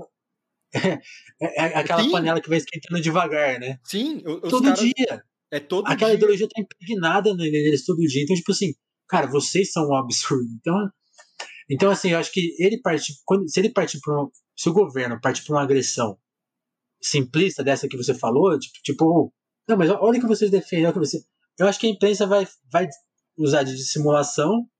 Então, é... e, se, e, se, e se o acordo mútuo que eles têm for quebrado em alguma medida, aí, aí faz o que fez com o Lula, sabe? Tipo assim, aí, aí transforma o bandido e da noite pro dia. Mas eu não Ou sei tenta. se. Eu não sei é, se. É eu não sei com, se consegue. É que com eu não Lula... sei se consegue, porque, porque com o Lula era, era fácil porque é uma figura de esquerda, era mais questionável. O Brasil, o brasileiro tem um certo ranço. Transformar Exato. o Bolsonaro em bandido, eu acho que é uma missão complicada de fazer só na imprensa, cara. Porque o, o, só com propaganda. Pro, os problemas das le, da lei do Bolsonaro são tão as claras, todos os dias. Eles estão são claros, todos os dias. O, o lance para mim é que assim, aí eu não vou colocar na boca na, a culpa na imprensa só. O, quando o bolsonarismo ele vem com 10 anos de antipetismo com, os, com, os com, com o PT no governo.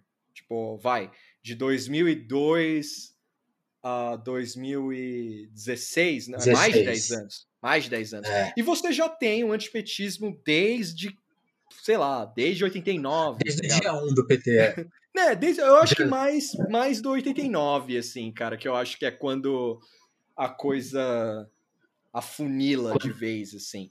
Mas aí. É... Sim, sim, sim. O, porque, o eu... porque em 89 virou um perigo real, né? Tipo, esses caras podem ganhar a eleição.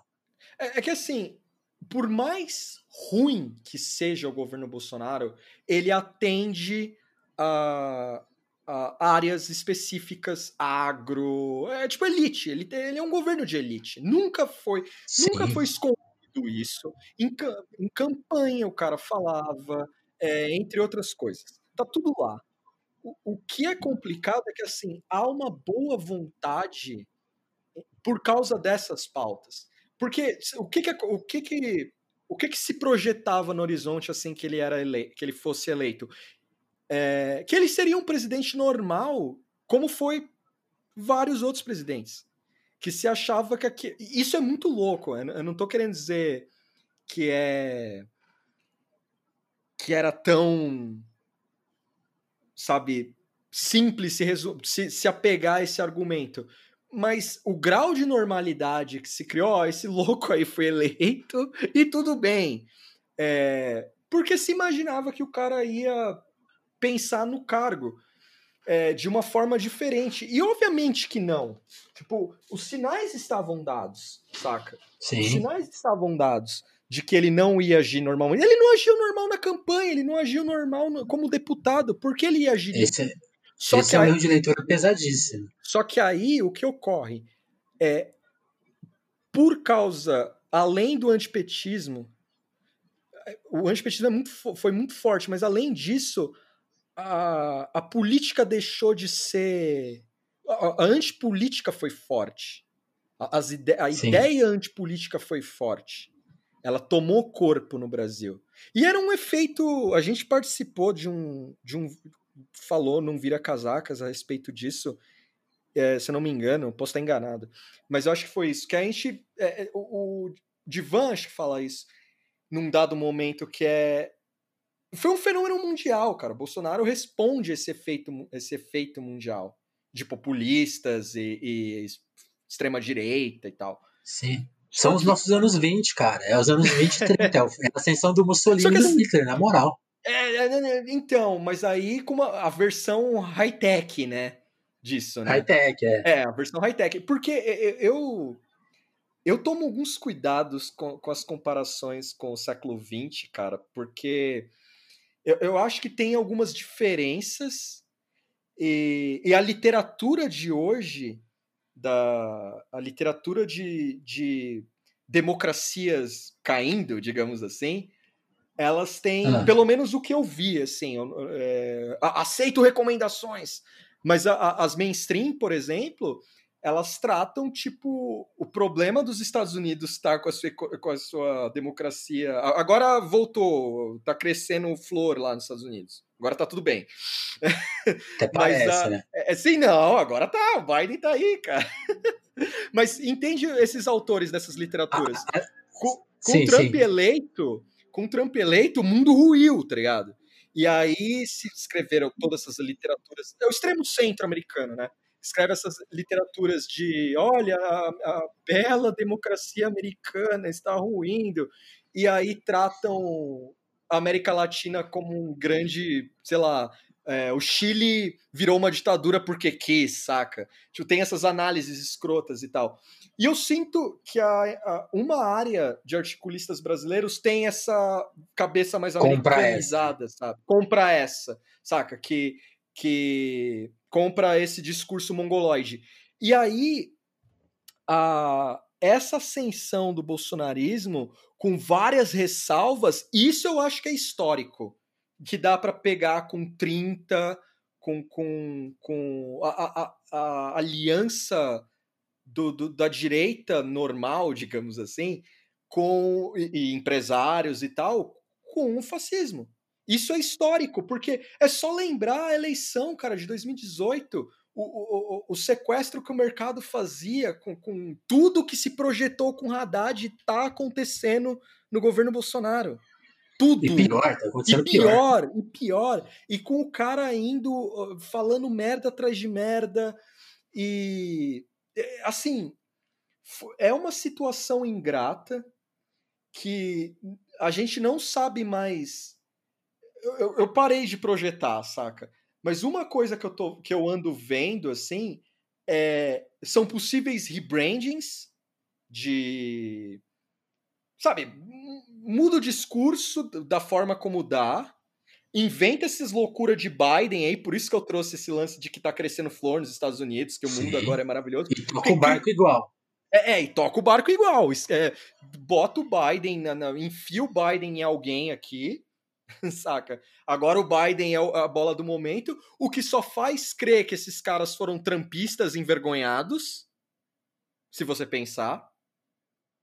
É, foram trampistas envergonhados, então, porque se eles embarcaram, né? Porque todo, um monte de maluco que tá agora com camisa do Biden, que não quero citar o nome mais, é, votou 17 em algum momento, em algum, em algum ponto. Tipo, ou, ou suavizou o 17, sabe? Então, não tem essa de agora fingir que, nossa, como a gente podia. Isso é um negócio que me deixa maluco. As informações estavam aí. A família Bolsonaro não é um negócio que nasceu da noite para o dia. Então, a, a, as críticas que se fazem ao governo hoje são pelo negacionismo, são pela má, má é, condução da pandemia, mas elas nunca vão ser. A, a, porque morreu né, a, a, a forma de agir como foi nos governos PT.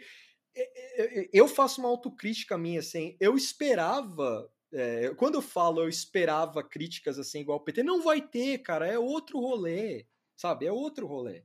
É como você falou. É outro rolê. É outro rolê. Você vai mexer com interesses que coexistem, sabe? São, são interesses sabe, que coexistem. Sabe onde, sabe onde tá a sacanagem? Sabe uma coisa que eu fico pensando.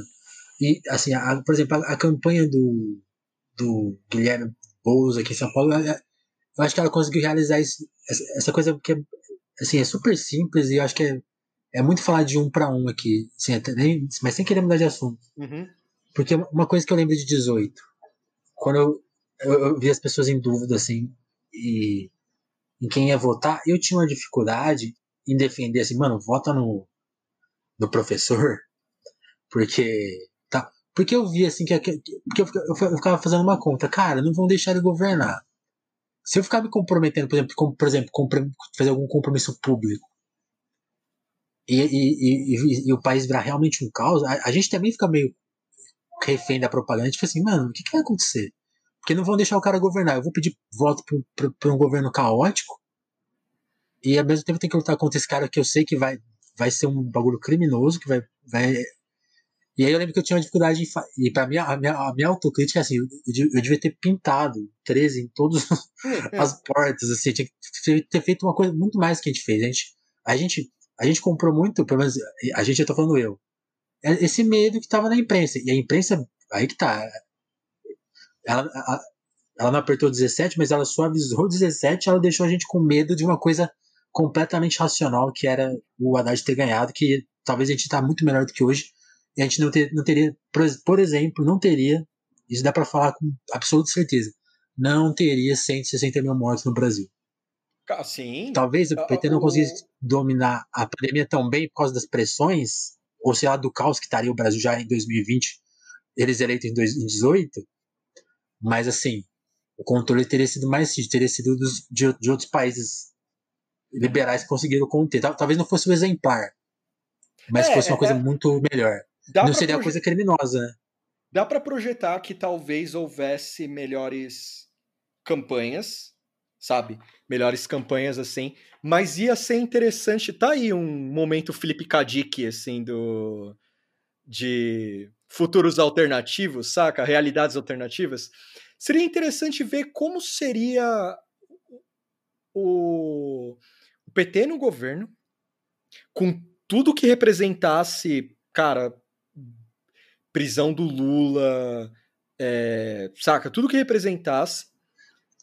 Ô, e, desculpa te cortar, mas ah. só um fator importante. Imagine o PT no governo com todas as figuras que apoiaram o Bolsonaro que hoje são críticas a ele, destruindo o PT. Pessoas que então, usavam termos de é, fake news, de banditismo. Mas é, mas é disso Imagina esse povo que, sem rebrand. É, é, eu, eu fico pensando como seria também se ele duraria até 2020, né? Isso é um negócio de se, de se pensar. Porque assim, eu não sou dado a uma teoria conspiratória. Quando eu digo que ele, se ele tivesse ou não em 2020, assim, ele poderia estar. Tá, mas, tipo, igual o Dilma 2, tá ligado? Tipo, encostado, a Câmara não trabalhando. Mas assim, isso é uma visão mais pessimista, digamos. Vou, por que, que eu digo isso? Que é uma visão mais pessimista. A gente pensar, ah, o Haddad eleito, ele talvez não trabalhasse. Não, eu acho pessimista, mas é realista, assim. Realista, agora, realista. agora vamos lá a uma realidade que a gente viveu. Quando o Bolsonaro é eleito, eu lembro da primeira votação na Câmara. Maia os caras entrevistando o Maia, falando, e aí, você vai votar com o, com o governo ou contra o governo? Aí o Maia, liso, né, daquele jeito, ó, oh, meu, eu... Ele falou, eu já votei com o governo, já votei contra o governo, você sabe como funciona e tal, desviando. E a primeira, a primeira votação no Congresso foi um massacre contra o governo. Foi um massacre. Eu não lembro qual eram as pautas, mas foi um massacre. Tô ligado, isso é um ligado, negócio, Isso, por que, que, eu tô, por que, que eu tô trazendo esse exemplo? Quando o Bolsonaro foi eleito, a gente esqueceu, pelo menos, a, a, a tristeza, né, o véu na cara e a emoção da derrota, colocou na gente que tudo ia passar, sabe, no Congresso. Tudo ia passar. Sim. E. A, não foi a bem assim. legalizada no Brasil em, em dois, três meses, né? É. Ia virar porque... uma guerra em três meses. Não, mas, mas lembra as prop... Mas, cara, tinha muita notícia da Taurus, o dono da Taurus dando rolê. Sim. Ah, você lembra aquele momento do lobby que o Renan Calheiros twitta que tem um cara da. da... Como é que era? Tinha um maluco da CIA para entrar no Senado. Você lembra disso? Nunca não, vi um lobby. De... Nunca vi um lobby de armas. Então, eu espero que seja uma fake news e eu viralize com, com um podcast pra, pra gente ter. Só, só, a, única, a única lembrança que eu tenho do Renan nesse governo é da, da já clássica votação de presidência da, do Senado, né? Que o Alcolumbre venceu naquela Aquilo ali foi o primeiro show de horror do bolsonarismo, né? O cara é do que ele é derrotado, né? Eu fiquei de cara, mano, que ele perdeu. De verdade, assim. Eu fiquei de cara que ele perdeu. Mas ele se vingou, cara. Depois que ele vai, que ele fala na, na CNN Brasil. Sim, ninguém tira ele. Da... Não, ele se vingou da melhor forma, do lance da Lava Jato. Você viu ele elogiando o Jair Bolsonaro na CNN Brasil? É, o legado do Jair Bolsonaro é acabar com a Lava Jato. Oh, é muita ironia, cara. Não dá, mano. Não dá para viver, tá ligado? Tipo, que você tá ligado que ele tá trabalhando na pasta do Guedes agora, né? Renan Calheiros. Ah, não, não. É, ele trabalha na pasta do Guedes agora, cara. Ele tá lá. Isso é, cara, isso é muito louco. Esse sonho liberal, cara, de verdade, um, um dos pesadelos da desse da, de quem foi entusiasta. O sonho liberal esquece que mora no Brasil, né? Não, é porque o liberal brasileiro, aí eu vou roubar as palavras do Carapanã, ele gosta de ditador, mano. O, o liberal brasileiro, ele, go, ele gosta de ditador. É, é, a gente vê muito as críticas ao liberal americano e tal, mas se você cavucar, você vai achar nomes interessantes, saca? Que você fala, não, beleza, é, tá tudo bem isso aqui, sabe? Eu consigo entender isso aqui. Tipo, a, aqui, cara, é maluco que relativiza Pinochet, relativiza ditadura, é, sei lá, tem, se você apertar, o cara fala que a ditadura militar foi de esquerda, sabe essas loucuras? E, uhum. e é legal ver esses caras agora que ficavam o PT, não sei o que, se alinhava, era governo de coalizão, não sei o que lá, e vendo o Bolsonaro agora fazendo o mesmo, e os caras tendo que, puta, dar uma é, então, nova política. Os caras compravam os slogans do Bolsonaro. Tipo, de nova política, o PIB privado e PIB público. Sabe essas merda? É, é, sabe, essas loucuras. Isso é foda de ver. E é da hora, por um lado, ver quem apoia. E quando eu digo apoia, não é só a imprensa, tá? É tipo, desde eleitor a, a dono de, de, de uhum. empresa e tal. Ver esses caras agora vendo o sonho liberal morrer, cara que ele nunca existiu, na real. O Guedes é tipo um louco que os caras, tipo, chancelou porque, puta, um ultraliberal. Agora o PT vai tomar no cu, não sei o que lá. E, tipo, contra. E, e, e o doido, que o, o Guedes é um tio de zap, mano. É um tio de zap. sabe? É, pô, todo dia eu vejo ele, é um tio de zap, cara. E fica aqui um, um, uma nota de repúdio ah. a, a Atenção para a nota de repúdio. É, a nota de repúdio aqui. É, porque eu vi umas chamadas na internet aí que o Guedes virou chacota. Eles precisam é, colocar o Nada Tá Bom Nunca como expoente dessa chacota. A gente, desde fevereiro de 2019, zoamos o Guedes. Não Van, vanguarda é assim, cara. Tem que lidar com essa frustração. Você não vai Sim. receber o crédito. A gente não vai receber o crédito. A gente só quer tão pouco, cara. Não é dinheiro, não é mais ouvinte. É, é só. É, é só. Você vê, né? As coisas que eu fico preocupado. É isso aí, falamos de política, é. cara. É, quer, quer alienar mais o público? A gente... Você ia perguntar do Woody Allen pra mim? Vamos, vamos estragar é, não, agora. Levantou, não, mas quando, quando você levantou aquela bola. Quando você levantou aquela bola do Diário, eu fiquei curioso de saber que, que, que papo era aquele, porque. Hum. Porque, sei lá, eu achei, achei que. Mas você acabou contando a história. É. Contou a história. Eu, eu, achei que era um artigo de, de, análise, mas é uma entrevista, então, né? Então não, era uma é um informação artigo, quente mesmo. Não, é um artigo dos anos. Ah. É, é, antes do Match Point, cara. É bem antes do Match Point. Tipo, é, é tipo, Match Point vai sair logo naquela época, assim, saca? Entendi. Então, o, o, a matéria é sobre as brigas de tribunais, né, da Mia Farrow com ele.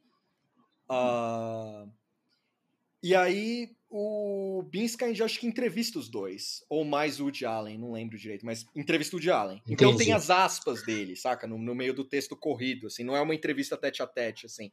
É tipo, tem a, entendi, o, entendi. o, arco... Porque, assim, o Woody Allen tá quebrado na época, pelo que eu entendi, saca? Então, é, você, eu li no passado esse texto. Então é muito louco você ler...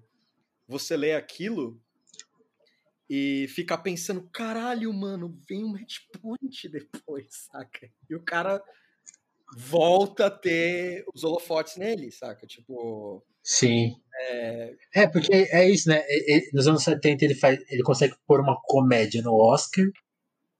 Aí depois ele, a, ele, nos anos 80. É, ele, é. Aí nos anos 80 ele entra numa brisa de, de fazer uns filmes cabeça, né? Que é aqueles, aqueles filmes escuros, assim. Que são eu, eu, eu, preciso rever, mas são bons filmes até. O pessoal eu tem, um certo. Qual, qual, fala aí os filmes dessa época mais cabeça dele. Assim. Uf, tem o Setembro, ver? né? Deixa eu pegar. Setembro, quer ver? Deixa eu, deixa eu ver aqui. Eu não sei se eu vi algum hum. dessa fase. Não, eu vi Crimes puxar. e Pecados. Crimes e Pecados, mas é Crimes e Pecados é meio é que. Eu acho que já é um pouco depois. É, já é um mix, né? Do, do comédia. Já é um mix, drama, é. Assim, né? Porque aí, aí, aí tem isso, aí nos 90 e 2000 ele começa a fazer uns filmes bobinhos mesmo, que não Cara, dão muito certo, e aí com, com o Match Point ele, tipo, ele arrebenta, né? Eu gosto de alguns bobos dele, cara. Tipo Poderosa Afrodite. Eu também. Que é, que, é, que é canceladíssimo, saca? Mas, tipo, é bom esse filme, cara. O... Que tem o, aquele começo, cara, com, com os cara, é, com os coros gregos, tá ligado? Que é feio pra caralho, assim, no começo do filme, assim, do, do Poderoso da Afrodite, assim. E, e é meio... Mas, eu, eu, tô com, eu tô com a lista aqui, ó. É, é, eu, eu, achava que era um período longo, mas não é tão longo. É depois, ele, ele emenda um monte de hit aqui nos anos 80, tipo Hannah e suas irmãs, Rosa Púrpura do Cairo. Aí a fase escura dele é só, são só dois filmes, é o A Outra e Setembro mesmo. Eu, eu acho que eu vi esse A Outra. A Outra eu não vi, é, cara, deixa eu ver aqui, vou, vou abrir. Porque aí depois ele já faz Crimes e Pecados, que tá bom, aí é maior, e aí depois aí ele entra nos filmes dos anos, dos anos 90. Deixa eu ver. Aí aqui. a coisa fica meio ruim até. Entrar até ele fazer o. Vão, vão ficar bravo com a gente que a gente tá discutindo de Allen, cara. Você discutiu o de Allen com outras que... pessoas? Aqui já? Cara, eu nunca discuti o de Allen, porque eu não tenho, eu não tenho um ponto assim sobre ele. Porque ah, eu, eu não sei. Obra, eu, tenho da é, obra. eu tenho da obra também. A, a, história eu não sei. Eu não sei qual é a verdade, quem tá falando a verdade. Então eu não ah, consigo. É, eu também. Se, eu, se aconteceu o que dizem. Eu também fujo disso, sabia? Dane-se ele. Fujo é. disso, sim. É, do, do, da discussão, porque assim, eu encaro que são dois narcisistas brutais, assim, saca? Tanto ele quanto ela. É, essas tretas do tribunal de tomar um lado é foda, assim. Não sei, não sei. É, é, a história é complicada, saca? É bem brutal. Assim. Sim, é muito pesada. É. E, e o, o, já os filmes, é, cara, eu nunca ri tanto igual aquele Love and Death, tá ligado? Que é o. Como que é esse? Não, não, não é Love and Death, é. é, é Boris Gushenko. A vida, a vida e a morte. Putz, esse, eu não vi, esse eu não vi. Tô ligado. Deixa eu ver aqui. Eu tô entrando esse que eu não vi. É Love and Death, é, é Love and Death, que é a vida de não sei o que lá de Boris Gushenko. É, cadê aqui? É, eu vou fazer uma que, retratação. É, que, é da, que é da fase dele de. Só fazer que é da fase dele de comediante mesmo, aqueles filmes de comédia, um piada atrás de piada, né? É, tipo, mas ah, vamos lá, pegar os que eu vi aqui. Ah. Uh, os, os vistos. Aí colocar o highest. Pô, eu vou te seguir. Eu, eu, eu, eu, vou entrar aqui no Letterboxd também e vou começar a te seguir. Olha ah, que é ao vivo, hein? Aí, ao vivo, é. Tipo, sendo seguido. Então, é. Me fala aí, me fala aí seu user aí. É, tá como Bruno Underline Ferreira. Mas joga Bad Sucks que eu acho que aparece. Ah, então, ó, eu vi. Mas pode, pode revelar sua identidade no podcast tem que cortar essa parte? Não, pode revelar, não tem problema. Todo, ah, todo mundo. Eu, eu, eu, assino meu nome em tudo, assim. É, vamos lá. Eu vi Annie Hall, que eu acho bom pra caralho. É, Hannah e suas irmãs é da hora. É foda. Crimes fudido, e Pecados é, é, bom. Manhattan eu preciso rever, porque a época que eu vi, eu fiquei meio. É bom, ah, é bom. Aí o Love and Death, Zelig, vai tomar no cu, mano. Zelig, nossa, fudido. Uh, nossa, aí começa os que eu fico puto. Cara, Meia-Noite em Paris, cara, vai se fuder esse filme, de verdade, assim, cara. Tipo, de, nossa, nossa, cara, nunca fiquei tão revoltado. Eu, eu gostei, na, eu gostei na época, revendo, eu fiquei meio. Não, ah. eu, eu vi na época, eu fiquei puto, porque assim, tem um momento do filme que o personagem do Will Wilson não é bem um momento, né? Quando ele fica voltando no tempo e tal, aí a realidade dele uhum. no, no, no, tempo presente é boring, sabe? Falando igual o novo-iorquino chato, assim, boring. E aí, quando ele vai para os anos 20, é super cool, é Hemingway, é, é Scott Fitzgerald, todas essas porra. E aí é. O cara. Aí tem um momento no filme que eu fiquei assim Mano, mas a essência desse filme é que qualquer época que você viver, você vai se sentir mal, assim, você vai uhum. é, gostar da outra. Aí a porra da personagem fala isso. A amiga da, da Zelda Fitzgerald lá, que o Owen Wilson tá doido lá. Por ela, fala. Cara, eu pro, pra bela época. É. é, aí eu quero. Puta, eu falei, ah, mano, vai se fuder esse filme. Uh, eu, tenho, eu tenho uma análise meio polêmica com o filme Whatever Works, do, do Woody Allen. Uh, Esse é, é o filme que eu da memória, eu não lembro de ver. É o do Larry David. Mas eu acho que eu vi. Esse filme eu tenho uma teoria sobre ele, assim. É legal ver ah. esse filme sobre os olhos do, do, da eleição do Trump, assim. Mas com base de quando esse filme saiu. Esse filme acho que é de 2009. É, deixa eu ver aqui. Ele é de 2009. O Whatever Works, ele tem uma história que é o personagem do Larry David, né? Que ele, ele é um cara de mal com a vida e tal. E aí ele encontra uhum. a personagem da Rachel, Evan Rachel Wood, que é uma menina que veio do sul dos Estados Unidos, em Nova York. Ela tá dormindo, tipo, na, na parte de trás do prédio dele, que é onde fica o lixo e tal, essas coisas. E aí ele educa ela. Ele educa ela como um nova-iorquino, saca? E, e isso uhum. me deixou muito puto, assim, porque o filme ele tem um preconceito clássico dos democratas e liberais americanos, assim, daquela coisa que o Sul é ignorante, eles não sabem viver as grandes maravilhas da, da como é que é? Não sabem viver as grandes maravilhas da, do cosmopolitismo da, de Nova York e aí vem a mãe. Que é muito que é, de Allen, né? É, aí vem a mãe da, da, da, personagem da Evan Rachel Wood e também ocorre essa transformação. Mas antes de ocorrer a transformação dela, eles vão no Museu de Cera, né? A mãe leva. É, e o Larry David levam ela no Museu de Cera. E aí tem os presidentes americanos, né? Lá. E tem uma estátua do Trump. E aí a, a mãe, ainda não passando pela transformação de caipira americana para cosmopolita, é, ela fala, ele daria um ótimo presidente. Cara, eu revi, esse, eu revi esse filme. Que cena, velho. Eu revi esse filme, acho que já com Trump eleito, assim. Cara, eu passei mal, assim, rindo, assim, falando, caralho, mano, muito foda. tipo, esse tipo. Assim, não é um privilégio do de Allen só ter essa visão de. de que o.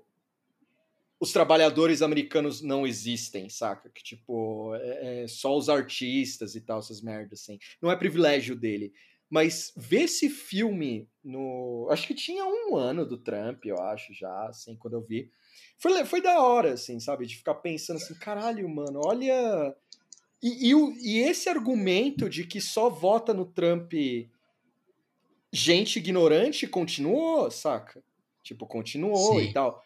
E aí, o, o elo que eu faço desse com Whatever Works é tipo, ele é o começo da, da euforia obamística e você tem o Girls, que para mim encerra um pouco essa, é, essa euforia. Eu nunca, link, eu nunca li, li, linkei o meio, sabe? De, é, essa, esse é o meu momento análise de Mas, cultura pop. Você tá falando da, da série da, da série? Da, sim. Uhum. Por quê?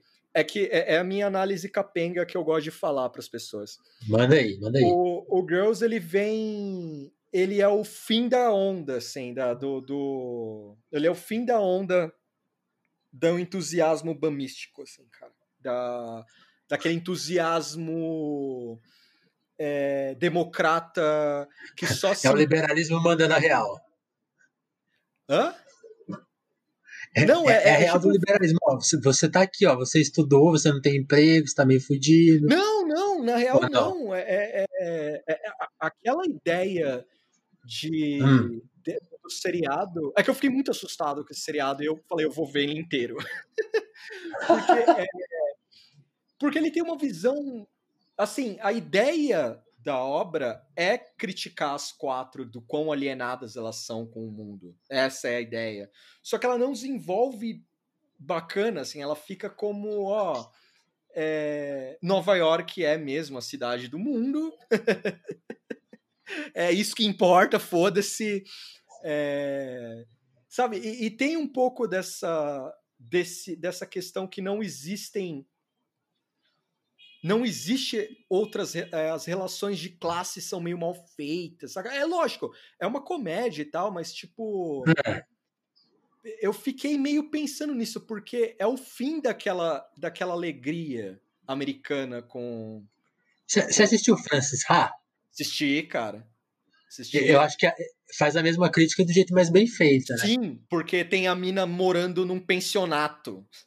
tipo, Exato. Essa... Tem, tem, a mina morando num pensionato. A ideia dela de sonho. O final é muito bruto, né, cara? Porque. É, é muito triste, cara. Eu, eu acho um puta filme triste. Ela, assim. ela vai trabalhar, tipo, em aspas, onde ela quer, mas sem o sonho, mas... saca? Sim, e, e, e, o sonho é é uma nota de rodapé da história dela, né? Tipo assim, tem aquela, tem aquela, aquela parte que é bem bonita, assim, da, da apresentação, aí vão os amigos dela. E assim, tira, se você pensar friamente, pô, que bom que, assim, que a, a vida basta nisso, mas assim, para os sonhos que ela tinha, aí fica, fica aquela coisa, putz, cara, ela sonha, ela não sonhou com esse mundo, assim, ela vai ter, e ela vive com um pouco essa frustração. É pesadíssimo. É pesado, não. A, a que, que, que, é o ressentimento que eu acho que pode. É o ressentimento que, que dá ruim. Pode, é, o, é, é, o, é o perigo. É, é, é, é, o, ressentimento que aperta 17 é o que não entende esse momento da vida que você fala, pô. É, não era bem isso. É, aí, aí, essa, aí é nessa hora vou, que vira uma chave aí. Aí eu vou provocar, cara. Hum. Com isso, do lance de votar em 17, no 17, sim. Será que o, o, eleitorado. Porque assim, a gente. Eu vi nas municipais um efeito. É. Eu quero, quero botar para fora essa minha, minha, minha raiva. A gente viu um fenômeno na esquerda nas municipais muito popular, sempre ocorre, toda eleição ocorre, que é o 1159, né? Que é pelo povo e não sei o que lá. Aí dá o meia-noite, perdeu a eleição. E aí, pobre é burro, não sabe votar, é, sabe? Isso vindo. E aí, se, e, se alguém criticar, ah, foi piada, hein? É, não, não é nem piada, eu tô falando a verdade. Sempre falei, eu vi, cara, eu vi, eu vi. Ah, é isso eu não vi, não. Eu vi, cara, é horrível. De verdade. Falei, eu acho que é. E, e aí é foda, porque assim, essa. É, eu já entro na direita aqui. Mas é, primeiro eu fazer hum. essa crítica aqui. Uh, essa ideia de que pobre só serve para votar e te servir no bar e você falar que você gosta do garçom, tem que acabar isso aí. Porque é muito gostoso a gente falar que bolsonarista tem que estudar, mas acho que está na hora da esquerda também estudar relações de classe, sabe? Não é só ficar nesse discurso vazio de reconhecer privilégios, que o Luciano Huck usa isso, sabe? Ele fala essas frases que viraram batidas. O que eu acho é entender relações de Assistir todo sábado, eu tô estudando, hein? Ele, ele tá com esse. Ele tá, ele... Eu vejo às ah, vezes depois... também. Muito bom eu sair do armário, assim, poder sair do armário. é análise que a gente tá fazendo. Ideia, termina essa ideia e depois a gente vai entrar nesse tópico. Precisamos conversar sobre isso. Então, aí. Hum, a derrota da esquerda mostra a nossa derrota como. como. Porque assim, é muito fácil do alto da Vila Madalena você ficar xingando pobre. Muito fácil. Uhum. Só, que, só, que, assim, por exemplo. É, então você queria que o cara votasse certo. Tá. o, o que você fez para isso? memes. É, ficou, ficou no Twitter o dia inteiro postando fotos, sei lá. Cara, é, é complicado isso. A frustração vem mesmo da derrota da esquerda, vem, mas ela não pode vir falando assim, ah, é tudo essas porra aí de, de pobre, vai se fuder. Que merda é essa, cara? Você acredita no quê, então? Você acredita em quê? Você acredita que. Vou, não, não, há muita diferença nisso do que numa, no, no, nesses vídeos que a gente vê que viralizam de gente tratando mal funcionário. Não vejo diferenças nisso. E aí, a minha. É, só, a minha... É, só, é, só, é, é, a mesma postura, só que fria. Exa exato. E aí, a minha é. provocação. Será que. A, será, o, o, eu acho que muitos votos no 17 foram de frustrações também, saca? Só que. Uhum. É, frustrações com. Porque assim, é, plano de carreira não é, é, é essas palavras, assim, carreira, que a gente vê muito falando no Twitter, essas coisas, vamos trazer para a vida real, cara. As pessoas normais, elas querem ter um trabalho, sabe? Elas querem manter esse emprego, elas querem. Então, o eleitorado despolitizado. É... Não tô falando do cara que adesivou o carro dele de Bolsonaro, essas coisas. Tô falando de pessoas que votam e a vida segue, saca? Essas pessoas Sim. às vezes votam com frustração também, elas votam, é, elas se sentem mal, elas se sentem. Só que elas não têm a, a, a, a percepção do, do, que. de algumas coisas estão acontecendo, porque elas precisam viver, cara. Eu não tô falando isso que é a alienação voluntária. Tipo, é, porque muito, muita gente manda essa, é pobre, é burro, não sei o que lá e tal. Cara, é, a gente o cara não fica. Tem tempo, velho. Não tem tempo e o cara não tem uma válvula de escape nojenta como redes sociais para ficar o dia inteiro. Existe o Zap, é, então, o Zap é mais fácil, vão ter canais assim. Mas cara, é complicado você passar o dia inteiro virando voto com seu pai, ou sua mãe, ou sua tia, e depois você chamar eles de burro. Eu não entendo isso, sabe? Tipo, é complicado.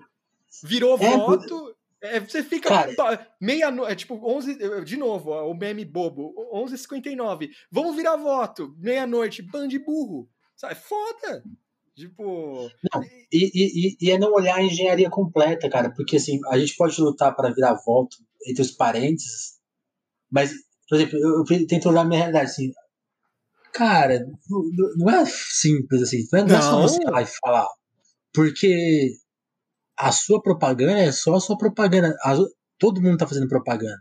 E, e, todos os lugares têm respaldo até hoje. Que é, de novo, aquele, aquele negócio da Jovem Pan lá que a gente estava falando. Essa água morninha que vai esquentando. É isso o tempo todo, cara. É o Luciano Huck, é isso, a Jovem isso. Pan, a Globo.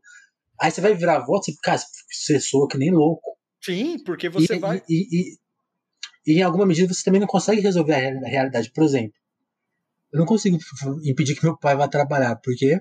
Exato. Ninguém veio aqui ajudar ele para continuar ganhando grana. Não, e sem contar então, assim, a, ideo vou, a, ideologia. Vou falar o quê, cara? É, não, e sem contar é? a, ideolo a, ideologia em voga. Quando eu digo ideologia, é, é, não, é, é, é o senso comum. A ideologia Sim. do senso comum. O, a, é, ela o, existem um monte de, de, de, desinformações ao redor dessa pessoa. E, cara, como você combate isso? Sabe? Às vezes as próprias mídias é, estabelecidas dão uma ajuda. Não estou falando que elas fazem fake news. Elas dão uma ajuda em proporcionar isso com o declaratório, por exemplo. Tipo, uhum. o declaratório às vezes ajuda a virar material de fake news também. Tipo, então é, é, é complicado você, para mim, assim, é, isso é uma crítica para mim a, a, ao que eu chamo de falta na esquerda um pouco mais, digamos assim, do centro expandido de São Paulo, pode ser do Rio também, pode ser das grandes capitais. É... Eles precisam de uma autocrítica, mano. Eles precisam também saber. É... Então, precisa estudar também, cara. Precisam ter um pouquinho de. Cara, por exemplo, se fala muito de Marx na, na internet, assim, né? Se fala pra caralho de Marx. Uhum. Eu não li muito Marx. Eu li o Jovem Marx, poucas coisas. Eu li o. O quê? Eu li o 18 de Brumário e o Manifesto Comunista, tá ligado? Eu recomendo 18 é de... é só o 18 e, e a primeira parte, que é muito difícil. Você achou difícil, cara? Oh, eu recomendo você ler, mano. É, é da hora, velho. E. e... Não, sabe, não, sabe o que eu achei difícil? Não, não, não, não a ideia que ele tá dando ali. Um uhum. pouco entender o contexto. Ah, então. Por exemplo, do, do Napoleão III, né? Eu entendo isso, isso aí. Essa, essa parte do contexto, por exemplo, quando eu leio o, o texto do Marquise lá, que, que abre o livro nessa edição da Boitempo, é essa eu que eu tenho tudo que tá ali. Hoje é só merchan, Só merchan, ninguém tá pagando. É, ninguém tá pagando. Esse texto dele eu acho foda. Assim, eu, tipo assim, eu sei o que o livro tá falando, mas ler ele, assim, de cabo a rabo, eu acho complicado, porque o contexto dele é, é, é difícil. Assim. É legal mas esse o, livro. Porque o Marx ele... escreve pra caramba, bem pra caramba. Então, ele fala, de repre... ele fala de representação, tá ligado? É... Eu acho legal esse livro ser lido, assim, porque ele pega, se eu não me engano, ele pega. É... se não me engano, é da, da Revolução de 1848 na França, ou, ou pós. Tem o golpe e tal, do Napoleão III. Faz tempo que eu li, eu posso. É, serve de autocrítica para mim também, de eu ler isso aqui. Porque o, o 18 de Brumário ele é citado no sentido do lulismo, que também é um bom livro para ler sobre essa questão de eleitorado e centro-direita, sabe? Eu vi muita Sim. gente falando como o Boulos perdeu em São Paulo. Ok, a campanha foi da hora e tal. Pode ter tido deslizes? Pode, mas, cara, o PSDB é muito forte aqui na cidade de São Paulo. Eu não sei. As pessoas precisam lembrar isso, saber quem, quem são, uh, uh, quem eles estão combatendo também, saca? O PSDB é forte no, no estado de São Paulo, muito forte. Cara, a gente, a gente vive na ditadura deles, cara, são 30 anos. Eu não diria ditadura, né? Eu diria que é, é, é, é são governos e é, prefeituras que estão lá, sabe? Elas existem. Eu vou começar a usar esse termo. Elas 30 anos, cara. 30, 30 anos, 30 anos. 30 anos de. Existe, tá lá, né? É, a, a, gente. Por, porque assim, por que, que eu quero dizer que existe? Vamos supor não, precisa supor, é só lembrar da, da prefeitura do Haddad. Tudo que esse cara fazia rever, reverberava. Uhum. Sabe? Tudo reverberava. Não, é, o cara ia na Fórmula 1, é, aí ele saía de um carro lá, que era obviamente uma propaganda da, da marca da, que patrocinava o evento. Aí pronto, o Haddad é milionário, sabe? Essas coisas. Era muito feio, saca? Mas ao mesmo tempo, ele é um desses efeitos da, para mim, assim, ele é um dos, dos clássicos representantes dessa esquerda mais de imagens, sabe? De. de é... Eu não tô falando nem de ação, cara. É que assim. De ter hum. um bom senso, sabe? É... Eu também não atuo, eu tenho só um podcast, eu não acho que eu sou uma, uma pessoa envolvida com a mão na massa. É, eu penso todo dia sobre isso, o que daria para fazer, sabe, melhor e tal. Mas eu acho que é muito triste uh, essa imagem pouco meio elitista, saca? É horrível assim. Uhum. É, eu fico mal com essa parada. Então, o, como, como eu falo, é muito gostoso mandar bolsonarista estudar, mas seria legal a gente voltar isso pra gente também voltar a isso. Olhar, ah, mas por que o, o, o, eleitorado tem essa. Sabe, em vez de chamar o pobre de burro, tentar pensar, por que ele vota, cara? Por que ele, ele aceita essas condições? No sentido do lulismo, por exemplo, o Singer, quando ele vai falar do da conjuntura é, do eleitorado pré-Lula, é, ele usa os lupens, né? Que ele, ele, o trabalhador despolitizado, né? O que é o trabalhador sem vínculo com o sindicato, os autônomos, né, que ele usa de exemplo. E ele coloca que esse eleitorado ele ele não gosta de greve, ele não gosta de aspas, bagunça. E o Lula soube entender isso com o, os programas de assistencialismo, só que sem radicalizar, porque ele, docil... ele do domestica os sindicatos, né?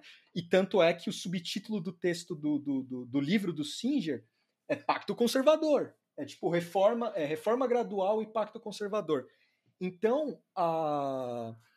o Singer faz um estudo legal. Ele cita, não sei se um livro do pai dele, do Paul Singer, que também, se eu não me engano, é, eu posso estar enganado, mas tem, ele cita alguma uma bibliografia legal sobre isso de, de, de eleitorado, saca? Porque é, é que assim, é fácil você ir no Twitter e chamar o povo de burro, saca? Eu, eu acho feio, saca? Porque você ficou. A pessoa. Desculpa ter colocado. Em, estendido esse assunto. É, mas assim. Porque, cara. É fácil, sabe? É fácil com toda essa imagem que o Twitter dá, esse poder que te dá de sua voz amplificar e tal Cara, é feio para mim. É, é, síndrome de dona máxima, sabe? Do, do Hermes e Renato. É, é muito horrível, cara, porque assim, é, é imediatista. Uh, tudo que a gente critica no, no outro lado é uma reprodução quase. E, e, aí, é, aí não, aí é, tô criticando mesmo, não, não pode, não pode criticar. Aí vem só umas uns comentários muito no calor do negócio. Aí eu até cometi um, um tweet sobre, né? Que eu falo uhum. que da, pro, da próxima vez que forem cancelar alguém sendo elitista, sabe? Uns Charles Kozak da vida, ou uns, uh, uns Dória, saca? Umas figuras assim. Se olhar no espelho, cara, um pouco. O quão, o quão parecido com esse doido aí eu sou em, em, em certos momentos. Em alguma medida. Em sim. alguma medida, porque assim, eu, eu tô ouvindo falar do lance de ler uns livros, porque a esquerda embarca nessas cirandas. Ah, agora desculpa, agora o cancelamento vem de fato. A, a esquerda entra nessas cirandas de, de levar livro para votar. É, cara, lê na sua casa. Não precisa esfregar na cara dos outros. que você. Ou você só tira o livro da estante no dia da votação, saca? Cara, há uma. É, sobre. Sabe, é, é parar um pouco para pensar, saca? É, porque é foda, cara. É, é triste isso pra mim, sabe? O Brasil tem um abismo social muito grande. Isso se reflete todos os dias, a gente vê isso todos os dias. Eu fico meio triste quando tanto esquerda quanto direita tem essa abstração do povo, sabe? Uma ideia de povo, sabe? Uma ideia. Uhum. E essa ideia é condicionada de acordo aos seus instintos. E eu não estou falando isso como nem de esquerda nem de direita. Eu me considero uma pessoa de esquerda. Eu acho que a, a, a esquerda precisa fazer uma crítica a isso. A como ela enxerga o povo sabe? Sim, não, isso que você falou é, é, é, muito bom, cara, porque quando a gente enxerga o povo dessa maneira que você falou, que essa é, é, é, é a visão ideológica do que é povo. Quem enxerga o povo dessa maneira, todos sonham o liberalismo. Quando você falou lá no começo, achei muito interessante, sim. Que, tipo, é, o, o, o liberal sonha com um ditador. Ele até pensa nos valores democráticos, mas. Ele, é tolera, ele, tá ele tolera ele tolera ele o tolera. ditador. Ele gosta Isso. de ditador. Assim, ele tolera, mas ele gosta. Porque ele vê no liberalismo sul-americano os experimentos, ele vê como meras formalidades os, o Hayek ter Sim. apoiado o Pinochet, tipo, sabe? Ele vê como mera formalidade. Ah, o que importa é, é que o, o, os planos são bons exemplos, sabe? É, teve esse problema aí de ditadura, mas foda-se, são bons exemplos, sabe? Como Isso se é não fosse parte, né? É, como se não fosse parte. Então, eu, eu acho que quando a gente entende o povo como abstração, a gente pode, pode ter os valores da esquerda na mente, mas a ação e o, e, e, e o resultado dessa ação vai ser ruim pro povo. Porque você, como você está pensando nele. É, então, obviamente, porque... o sonho é ruim e o sonho não vai, não vai ser comprado, porque as pessoas que estão lá, elas, elas se enxergam dessa maneira. Elas falam, pô, o cara está sendo preconceituoso comigo, quero que ele se dane, o cara é playboy. Sim, então, não, porque, é, porque assim, a, a, ação e reação vai rolar. O, o a, a, ação e reação vai rolar, porque assim, é, quem, é, quem é esse playboy falando de mim? E, e, e uma relação curiosa, né? Uma, uma, relação, uma relação não, uma questão curiosa. Por que, por que a contradição no pobre é mal vista? A contradição dele sabe? Por, porque vem esses termos de pobre de direita, ou uhum. porque aí eu vou levar mais longe. Porque essas contradições, uh, as contradições. O direito à contradição. É, é, tipo, não, é porque assim, quando uma minoria é, faz um comentário mais reacionário, o mundo acaba, cara. Tipo. E, e, eu tenho. Aí, ó, eu falei que não tinha nenhuma opinião Verdade. popular. Eu tenho uma opinião popular. É, é, não sei se é impopular, na real, mas eu acho que com a, a ideologia em voga, a ideologia do mainstream, digamos assim, a ideologia hegemônica, né, que no Brasil é da direita, é, seja ela a moderada ou essa extrema agora, é essa ideologia que está em voga, assim. Não é nada anormal você ver discursos sendo reproduzidos por minorias. Uhum. Ah, só que aí que tá. Essa contradição não é. Não, não, não, se questiona, não se reflete sobre, mas por que isso rola? Por que é, é, é, ela insere, assim, sabe? Por que ela insere tão fácil? Há várias, como você falou, a gente tem os programas, as novelas que a gente vê. Por exemplo, em Laços de Família, você vê a relação da empregada com a família lá do. Da família da Vera Fischer, por exemplo. Não sei se. É, é, é foda, é, cara. É, é, é, essa cena, uhum. algumas cenas que rolam ali, hoje não rolariam. Porque é, uma relação ultra paternalista, por mais que ela é bem tratada. Você vê que tem os espaços bem delimitados de, de relação. Sim. Você vê ali, né? Tem, é foda. E o Brasil mudou, mas algumas coisas o de olhar de baixo, de cima para baixo ainda existe. E isso não, não é uma coisa que vai acabar amanhã. Eu acho que a esquerda precisa ficar de olho nisso também, dela ver onde, já que se fala muito sobre pensar seus privilégios, ver é, onde onde ela age semelhante à direita, saca? Tipo, com preconceito, Sim. com elitismo. Porque assim, cara, é, sei lá, a. a... É, nossa, até fiquei com raiva agora. é, é porque assim. O, o... Não, mas, sabe por quê? É, é, duro isso, assim. Por exemplo, a, a, as estratégias de campanha, se você for ver, é, é, é foda o quanto esse sistema de alguma forma ele rende. Por exemplo, a, campanha do Boulos lá, que foi super. que eu acho que foi votada por povo. Ele conseguiu re repolitizar a campanha pensando no povo sem sem ser abstração. Em alguma... Mas, por exemplo, nas redes, ele, ele tem que lidar com essa contradição. Então ele vai lá no Felipe Neto. E assim, no, no, nos meus Não, termos, um, um, mundo. Mas um o Felipe Neto ele tem um alcance brutal. Luta. Aí é pragmatismo. Então. É, Pragmatismo. É um tem um alcance brutal. Você vai negar? Você vai falar não? tipo... Só que, só que aí, aí, aí essa é a contradição pesada. Um, um, cara ter esse poder que ele tem como comunicador é, todo, é completamente anticomunicação. Não, o, o, o que eu. É, rapidão, só para. Perdão te cortar. Mas o lance de, de contradição que eu não concluí, perdão, é que assim. Ah a, a esquerda, a esquerda classe média ou classe alta, ela não, ela cobra do pobre de direita, mas ela fica fudida quando um bolsonarista chama ele de esquerdista de iPad, tá ligado?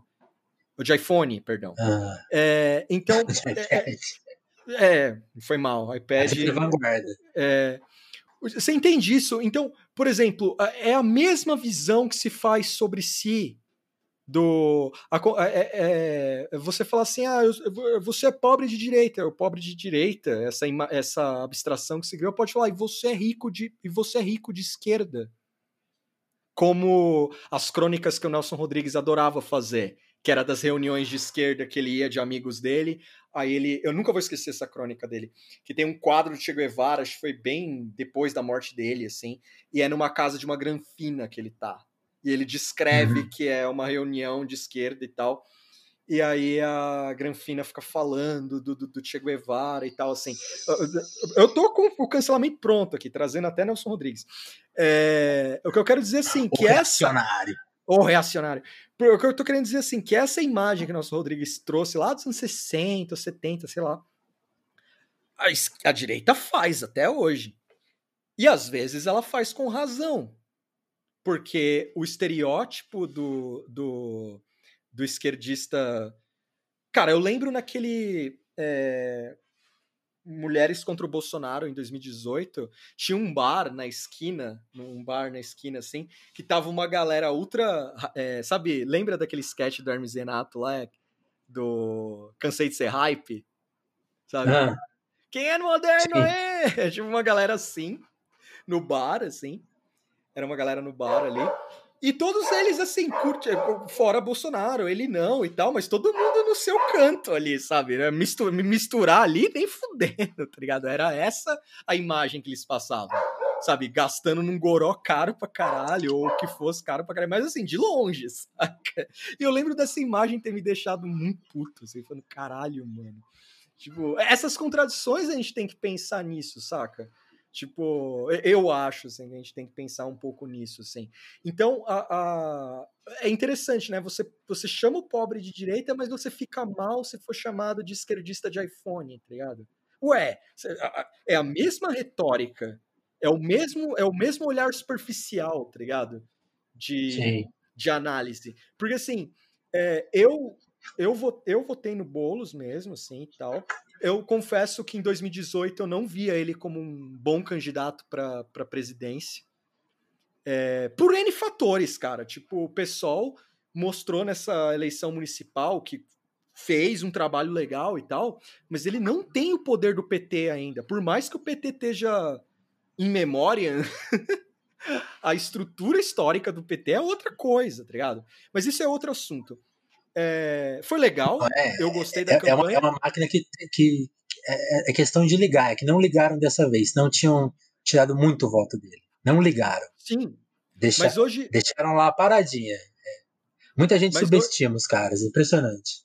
Como assim? Que, eles, que, eles, que, que acabou. As pessoas acham que acabou o partido. Ah, sim. Pelo contrário. É, pelo contrário. Uh, só que é, é a imagem que se prega, né?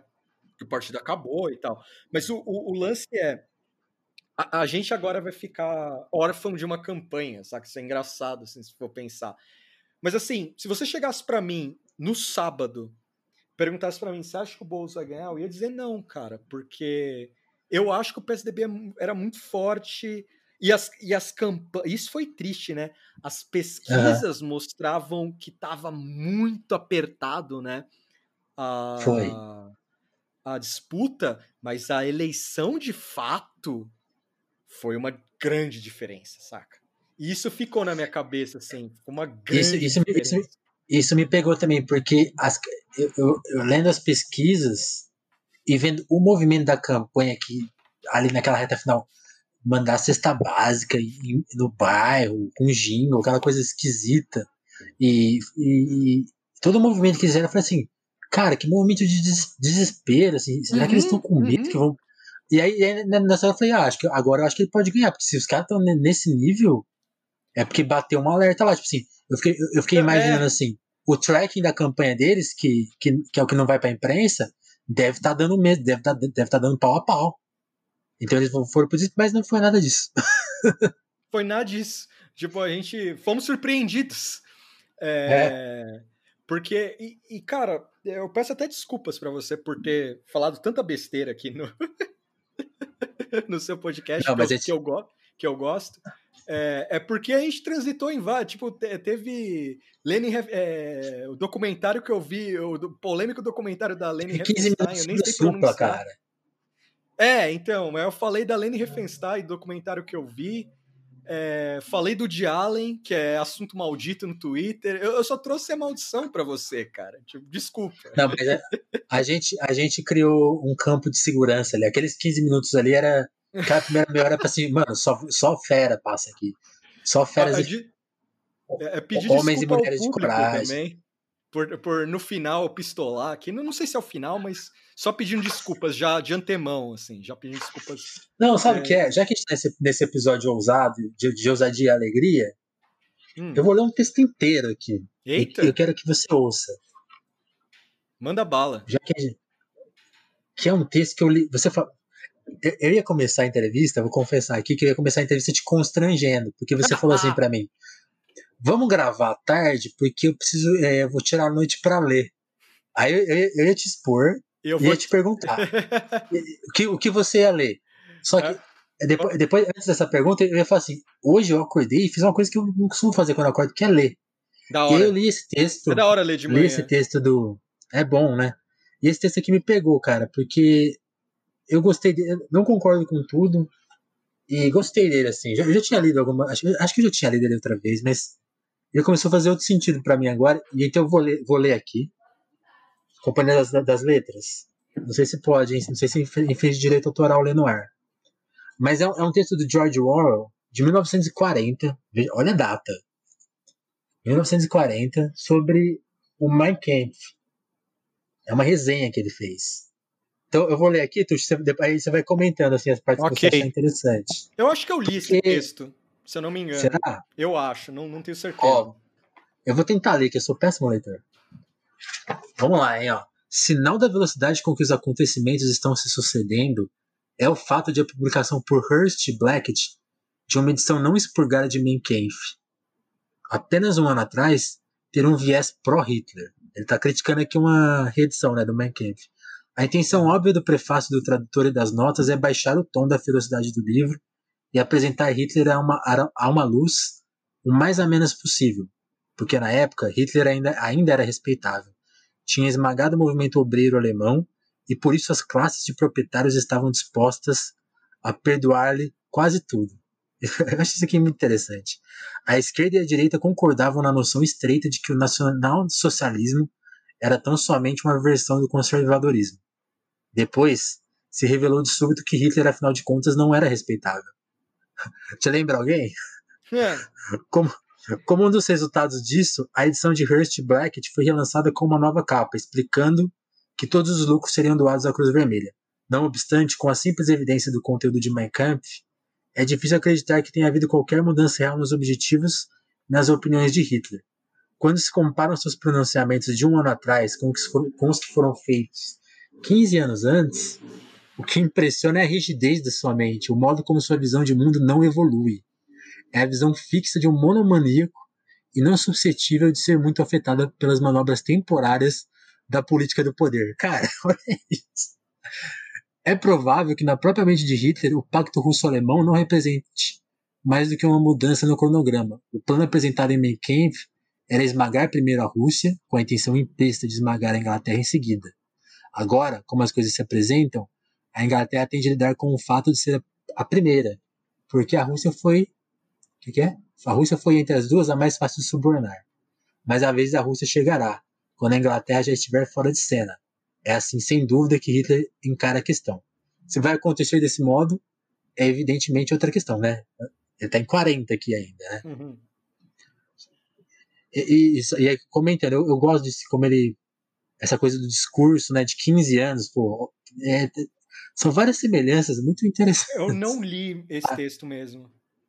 Eu não li. É, aí, continuando aqui, ó. Supõe-se que o programa de Hitler pudesse ser efetivado. O que ele imagina para daqui a 100 anos é um Estado territorialmente contínuo, com 250 milhões de alemães, com abundante, abundante espaço vital.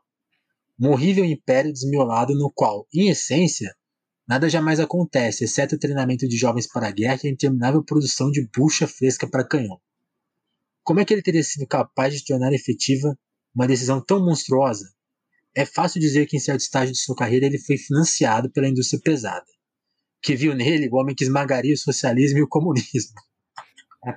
Contudo, não, ter, não o teriam apoiado se ele já não tivesse trazido a existência de um grande movimento. A existência, um grande movimento, quer dizer. Deve-se lembrar que a situação da Alemanha, com seus 7 milhões de desempregados, era obviamente favorável a demagogos. Mas Hitler não teria tido sucesso contra seus muitos rivais não fosse a atração de sua própria personalidade, que pode se pode sentir até mesmo na canhestra, na canhestra escrita de Camp e que sem dúvida é avassaladora quando se ouve em seus discursos. Aí que o Orwell emenda uma parte até meio esquisita. Eu gostaria de deixar registrado que nunca fui capaz de não gostar de Hitler. Epa. Desde que ele chegou ao poder. Não, mas, mas ele, ele resolve essa frase. eu aí. sei, eu sei. desde, desde que ele chegou ao poder, até então, como quase todo mundo, fui enganosamente levado a pensar que ele não tinha importância. Acho que de certo o mataria se pudesse ter acesso a ele, mas sem sentir nenhuma animosidade pessoal. O fato é que nele. Não, pera, tô lendo errado. O fato é que há nele algo que é profundamente atraente. Dá para sentir isso mais uma vez quando olhamos suas fotografias. E recomendo em especial a foto do início da edição de Hearst Blackett, que mostra Hitler com a camisa marrom dos primeiros tempos. É patético. O rosto canino, o rosto de um homem que sofre sob intoleráveis malfeitos. De um modo mais viril, ela reproduz a expressão de inúmeras figuras do Cristo crucificado. E não há dúvida de que é, é assim que Hitler vê a si mesmo. A primeira causa pessoal para sua queixa contra o universo só pode ser adivinhada. Mas, seja como for, a queixa está ali. Ele é um Marte, a vítima. Prometeu acorrentado na rocha, o herói que se auto-sacrifica para lutar sozinho contra todas as impossibilidades. Se estivesse matando um camundongo, ele saberia fazer com que parecesse estar matando um dragão. Cara, ó. Sente-se, como no caso de Napoleão, que ele está lutando contra o destino, que ele não tem como vencer, mas que de certa forma ele o merece. A atração de uma posse, assim, é obviamente enorme. Metade dos filmes a que assistimos trata desse mesmo tema. Aí, pra, aí ele vai, começa a finalizar o texto aqui. Ele também captou a falsidade da postura hedonista diante da vida. Essa parte que eu acho que é o que ele fala do liberalismo da mente, cara. Olha que legal. Quase todo o pensamento ocidental, desde a última guerra, com certeza todo o pensamento progressista, assumiu tacitamente que os seres humanos não desejam nada além de facilidade, segurança e evitar o sofrimento. Em tal, em tal visão da vida, não há espaço, por exemplo, para o patriotismo e para as virtudes militares. O socialista que surpreende seu filho a brincar com soldadinhos costuma ficar aborrecido, mas nunca é capaz de pensar em um substituto para os soldados de chumbo. Pacifistas de chumbo, de certa forma, não iam funcionar. Hitler, por sentir isso como força excepcional em sua própria e triste mente, sabe que seres humanos não querem apenas conforto, segurança, poucas horas de trabalho, higiene, controle de natalidade e, no geral, bom senso. Eles também, ao menos intermitentemente, querem luta e autossacrifício. E isso sem falar em tambores, bandeiras e desfiles demonstrativos de lealdade. O que quer que possam ser como teorias econômicas, o fascismo e o nazismo são, em termos psicológicos, muito mais sensatos do que qualquer concepção hedonista da vida. Isso aqui é, é, eu concordo com ele aqui. Aí aqui o, o quem a pessoa talvez o pessoal fique bravo aqui nessa parte. Ó. Provavelmente o mesmo vale para a versão militarizada do socialismo de Stalin. Todos esses grandes, todos esses três grandes ditadores aumentaram seu poder impondo cargas intoleráveis a seus povos, enquanto o socialismo e mesmo o capitalismo de uma forma mais relutante dizia às pessoas: Eu lhes ofereço uma vida boa, Hitler lhes dizia: Eu lhes ofereço luta, perigo e morte. E como resultado, uma nação inteira se atira a seus pés. Talvez mais tarde, elas fiquem fartas disso e mudem de ideia, como no fim da última guerra. Após alguns anos de matança e de fome, maior felicidade para um número maior de pessoas pode ser um bom slogan, mas nesse momento, melhor o fim do horror do que um horror sem fim é o vencedor. Agora que estamos lutando contra o homem que o cunhou, não devemos subestimar seu apelo emocional. 21 de março de 1940, cara. Nossa, tinha um ano da Segunda Guerra. Isso começou em tava, 39? Tava no calor da, da hora, né? Eu, é. eu acho que os, os, movimentos mais bruscos do Hitler nem tinham sido dados ainda, né? O, o doido então, é, é como a gente falou no, num dado momento da conversa. Uh, existe esse alinhamento com o do, do fascismo com a direita e. Porque, porque os, assim, os caras são os donos, né? Da. A direita é dona, né? Dos meios de produção e tal, sei lá. E aí, você. Por exemplo, quando ele fala no texto que a Alemanha nazista sufoca um grupo de trabalhadores e, e rola o perdão, né? Sim, é, é, similar com hoje, mas hoje, cara, um, um ponto de provocação. A relação hum. de trabalho, o trabalhador hoje é bem difusa a ideia de trabalhador, tá ligado? Porque você uhum. tem o, os trabalhos que ninguém gosta. Vamos lá, vamos dizer, usar assim, os trabalhos que ninguém gosta, os trabalhos modestos. Uh, como, como eles reagem hoje? Tipo, co como é? Como eles se organizam? Se é que se organizam. Por exemplo, deve, tem o sindicato de garçons, tem, tem sindicato é, dos auxiliares. Eu, eu pagava, cara, quando eu era auxiliar de escritório, eu pagava a contribuição, que, cara, era inacreditável. Era uma chiadeira para pagar essa contribuição. Eu entendo, assim, por ver a galera chiando e tal, mas era muito louco, assim, cara. Era tipo um ódio muito doido, assim. E a ideia de trabalhador como era no século XX e a ideia de trabalhador hoje do século XXI, assim, você vai ter os trabalhos normais, como sempre existiram e tal. Mas pensa agora motorista de Uber. É, é uma iFood, que não se vê, né? É. E pensa, pensa, sei lá, existem outras, outros trabalhadores, assim, outras formas de, de, de trabalhadores. E como se pensa eles? Eu lembro de gente que é ultra progressista que tava estourando fogos quando saiu o Uber, cara. E as primeiras matérias sobre a precarização do Uber era meio foda-se, sabe? Tipo, é da hora, tipo, tem em Nova York, saca? Era essa é a ação. É verdade. E, e, e é da hora ver isso, saca? Tipo, eu, eu acho engraçado isso, porque assim, Uh, voltando na tecla. Antes de voltar na tecla, esse texto do hum. Orwell é interessante porque resume ele em um texto, assim, saca? Tipo, eu acho que resume Sim, bem o Orwell. Tudo. Porque o, o Orwell, ele tinha... Eu li bastante coisas dele, assim. Eu li bastante coisa do Orwell. E... Cara, é, é foda porque, assim, ele é um produto da época dele e eu não acho que ele foi um teórico, assim, tem uma galera que exagera, assim, sabe, na, na paixão com Orwell, assim, um pouco.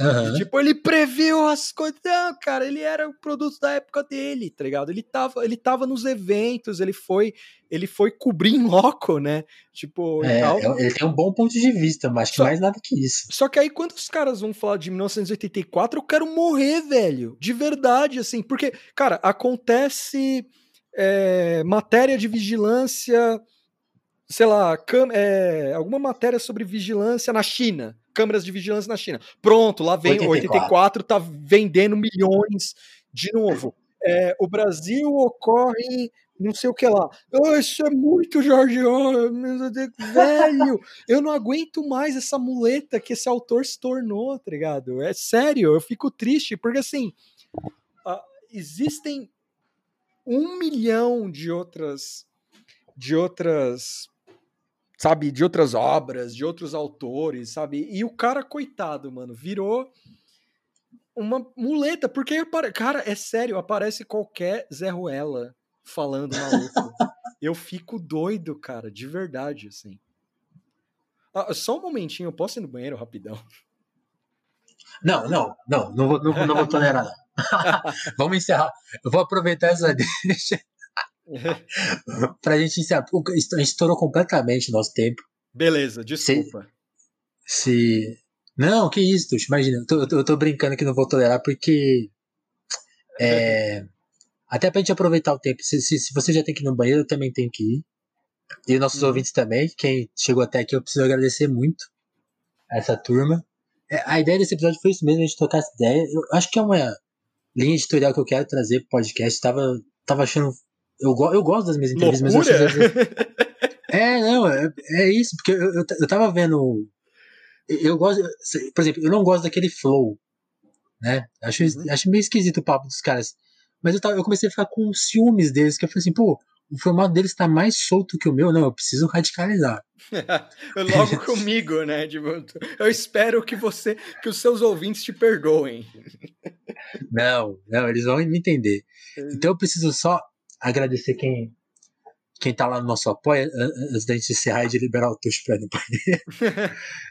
eu vou abrir aqui a nossa lista e já fazer o convite para você. Se você corajoso, chegou aqui pelo Tuxo até agora, tá aí com a gente, considere apoiar o nosso Telefonemas, quer dizer, o nosso apoia-se, né? O apoia-se do Telefonemas. E ajudar a gente. Tem contribuições de dois reais, que é, é o mínimo, que é um valor ok. E tem um valor que eu estou recomendando atualmente, que é o de 10, cara, que te vai permitir ganhar descontos. Um desconto mensal de 15% para uma compra. Né? Você, dá, você faz uma compra caprichada por mês, com 15% de desconto na livraria Alecrim, que é uma livraria independente do Rio, que faz uma seleção muito boa de livro. Eles não te vendem lixo. Tudo que tá lá é coisa boa, livro bom que vai te ajudar, vai te. Você vai curtir. Então, eu sugiro. Tem a de 25. Se você tiver com dinheiro, chega lá na de 25. Caramba, que também você pode ajudar. Vai, coloca o 10 conto aí, porra. É, 10 conto, 10 conto tá, tá Põe 10. Natal aí, coloca o 25 no Natal. então eu preciso agradecer quem tá lá. Eu tô, eu tô, tentando abrir aqui a lista e tô enrolando. Porque eu, eu tinha ela em papel, mas ela aumentou um pouco. Porque eu preciso agradecer justamente aos novos, a uma turma nova que chegou. Eu sempre. Eu vou mencionar o, o velho time primeiro. Dagmar Abrantes, Augusto Batista, André Camurça, o Douglas Vieira, a Juan Borborema, a Dagmar Abrantes, a Lívia, a Lívia o Sérgio Romanelli, a Adriana Félix, a Sabrina Fernandes, a Jéssica da Mata, a Ismaria Santos e a Dalva Brandes de novo? Ah, não, a Dal, é isso. Ah, eu me confundi aqui.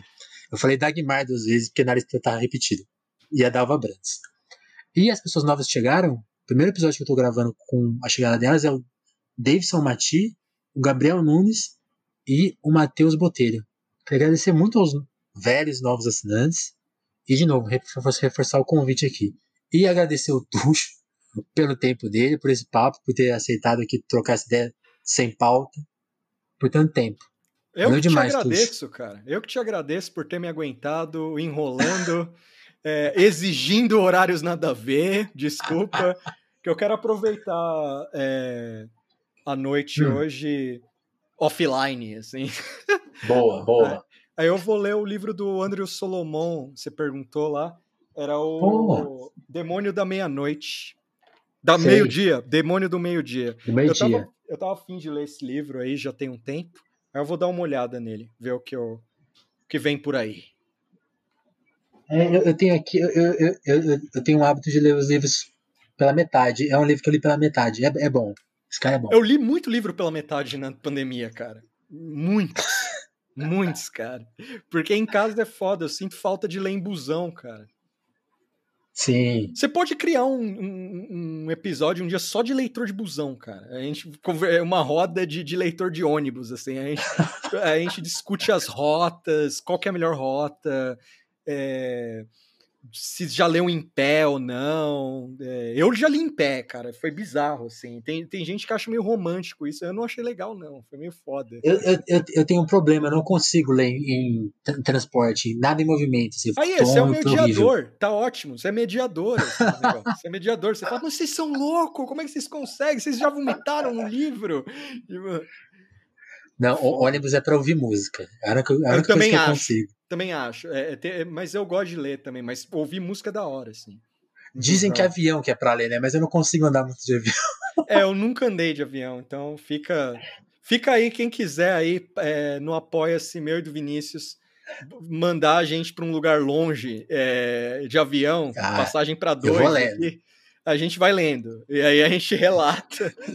eu vai ser a minha primeira vez que eu vou andar de avião a, segunda do Vinícius é a gente é, relata assim como é a sensação, ele voltando a andar de avião, eu pela primeira vez, talvez o Vinícius vai ficar meio puto comigo, que eu vou estar tá com medo, eu vou segurar a mão dele, eu vou falar, cara, segura minha mão, vai ser foda. ah, e, é... e, Não, não, eu não vou. Tá certo. Tuxo. É, não, sabe que Não, não, tá bom. Eu vou, não vou resistir. É que você falou de avião. É que você falou de avião, eu lembrei do. Dessa piada que tá rolando agora do. Você sentaria perto dos fumantes ou dos não fumantes? Ah, cara, do fumante, talvez, assim, porque. Eu vi o vídeo aí, aí pra, pra eu ser cancelado de vez aqui. Não tem nada a ver com choque de cultura, cara. Eu achei ele. Totalmente. Fizeram a edição para aparecer o choque de cultura, só, só que a, a, pessoa. Fica aqui, desculpa, cara, mas. O cara tentou editar. A entrevista na íntegra é brutal, velho. É muito é mais. Muito boa. É muito, é boa. muito boa. É brutal. É que o cara tentou. Ah, parece choque de cultura. O único momento de choque de cultura é o maluco que fala do cinto de segurança. Que negócio amarrado aqui é o único. O resto é, sei lá. É tipo. Mas é isso aí, galera. Maluf mandou uma real, né, cara? Como estamos agora? Vivendo, vivendo e aprendendo. Sobre... Né? É, Maluf estava não. certo. Eu, eu, eu não vi a versão editada. Eu vi quando eu vi, eu tenho esse, quando eu vejo uma coisa que eu já, que eu já conheço, eu assim eu dou, dou uma olhadinha, né? Aí eu vi que, que, era, uma, que era, um, era uma versão over editada, né? E me incomodou assim. Eu é, não sei se foi essa que eu vi. Eu não sei se tá nessa edição, mas na íntegra, cara, tem uma frase maravilhosa dele que mora, tem uma hora que assim que é. Porque assim, ele tá no Roda Viva, ele é prefeito de São Paulo, eu acho, né? Não é governador, acho que é prefeito, né? Eu não e lembro, aí, eu acho que é prefeito. E, e é tipo assim, pô, São Paulo, cara, você, quem viu a campanha aí sabe tanto que, que questão que São Paulo tem. Os caras gastam meia hora do programa em, em, volta daquela questão do cigarro. Não é um vídeo de dois minutos, é quase meia hora. Sim. E tipo assim, e aí tem uma hora que ele fala assim. É é, vocês me desculpem, mas daqui 20 anos, que é mais ou menos o tempo que a gente tá agora, as, as pessoas vão rir de quem fumava cigarro. Eu achei ótimo essa. Foda, né? Porque o cara.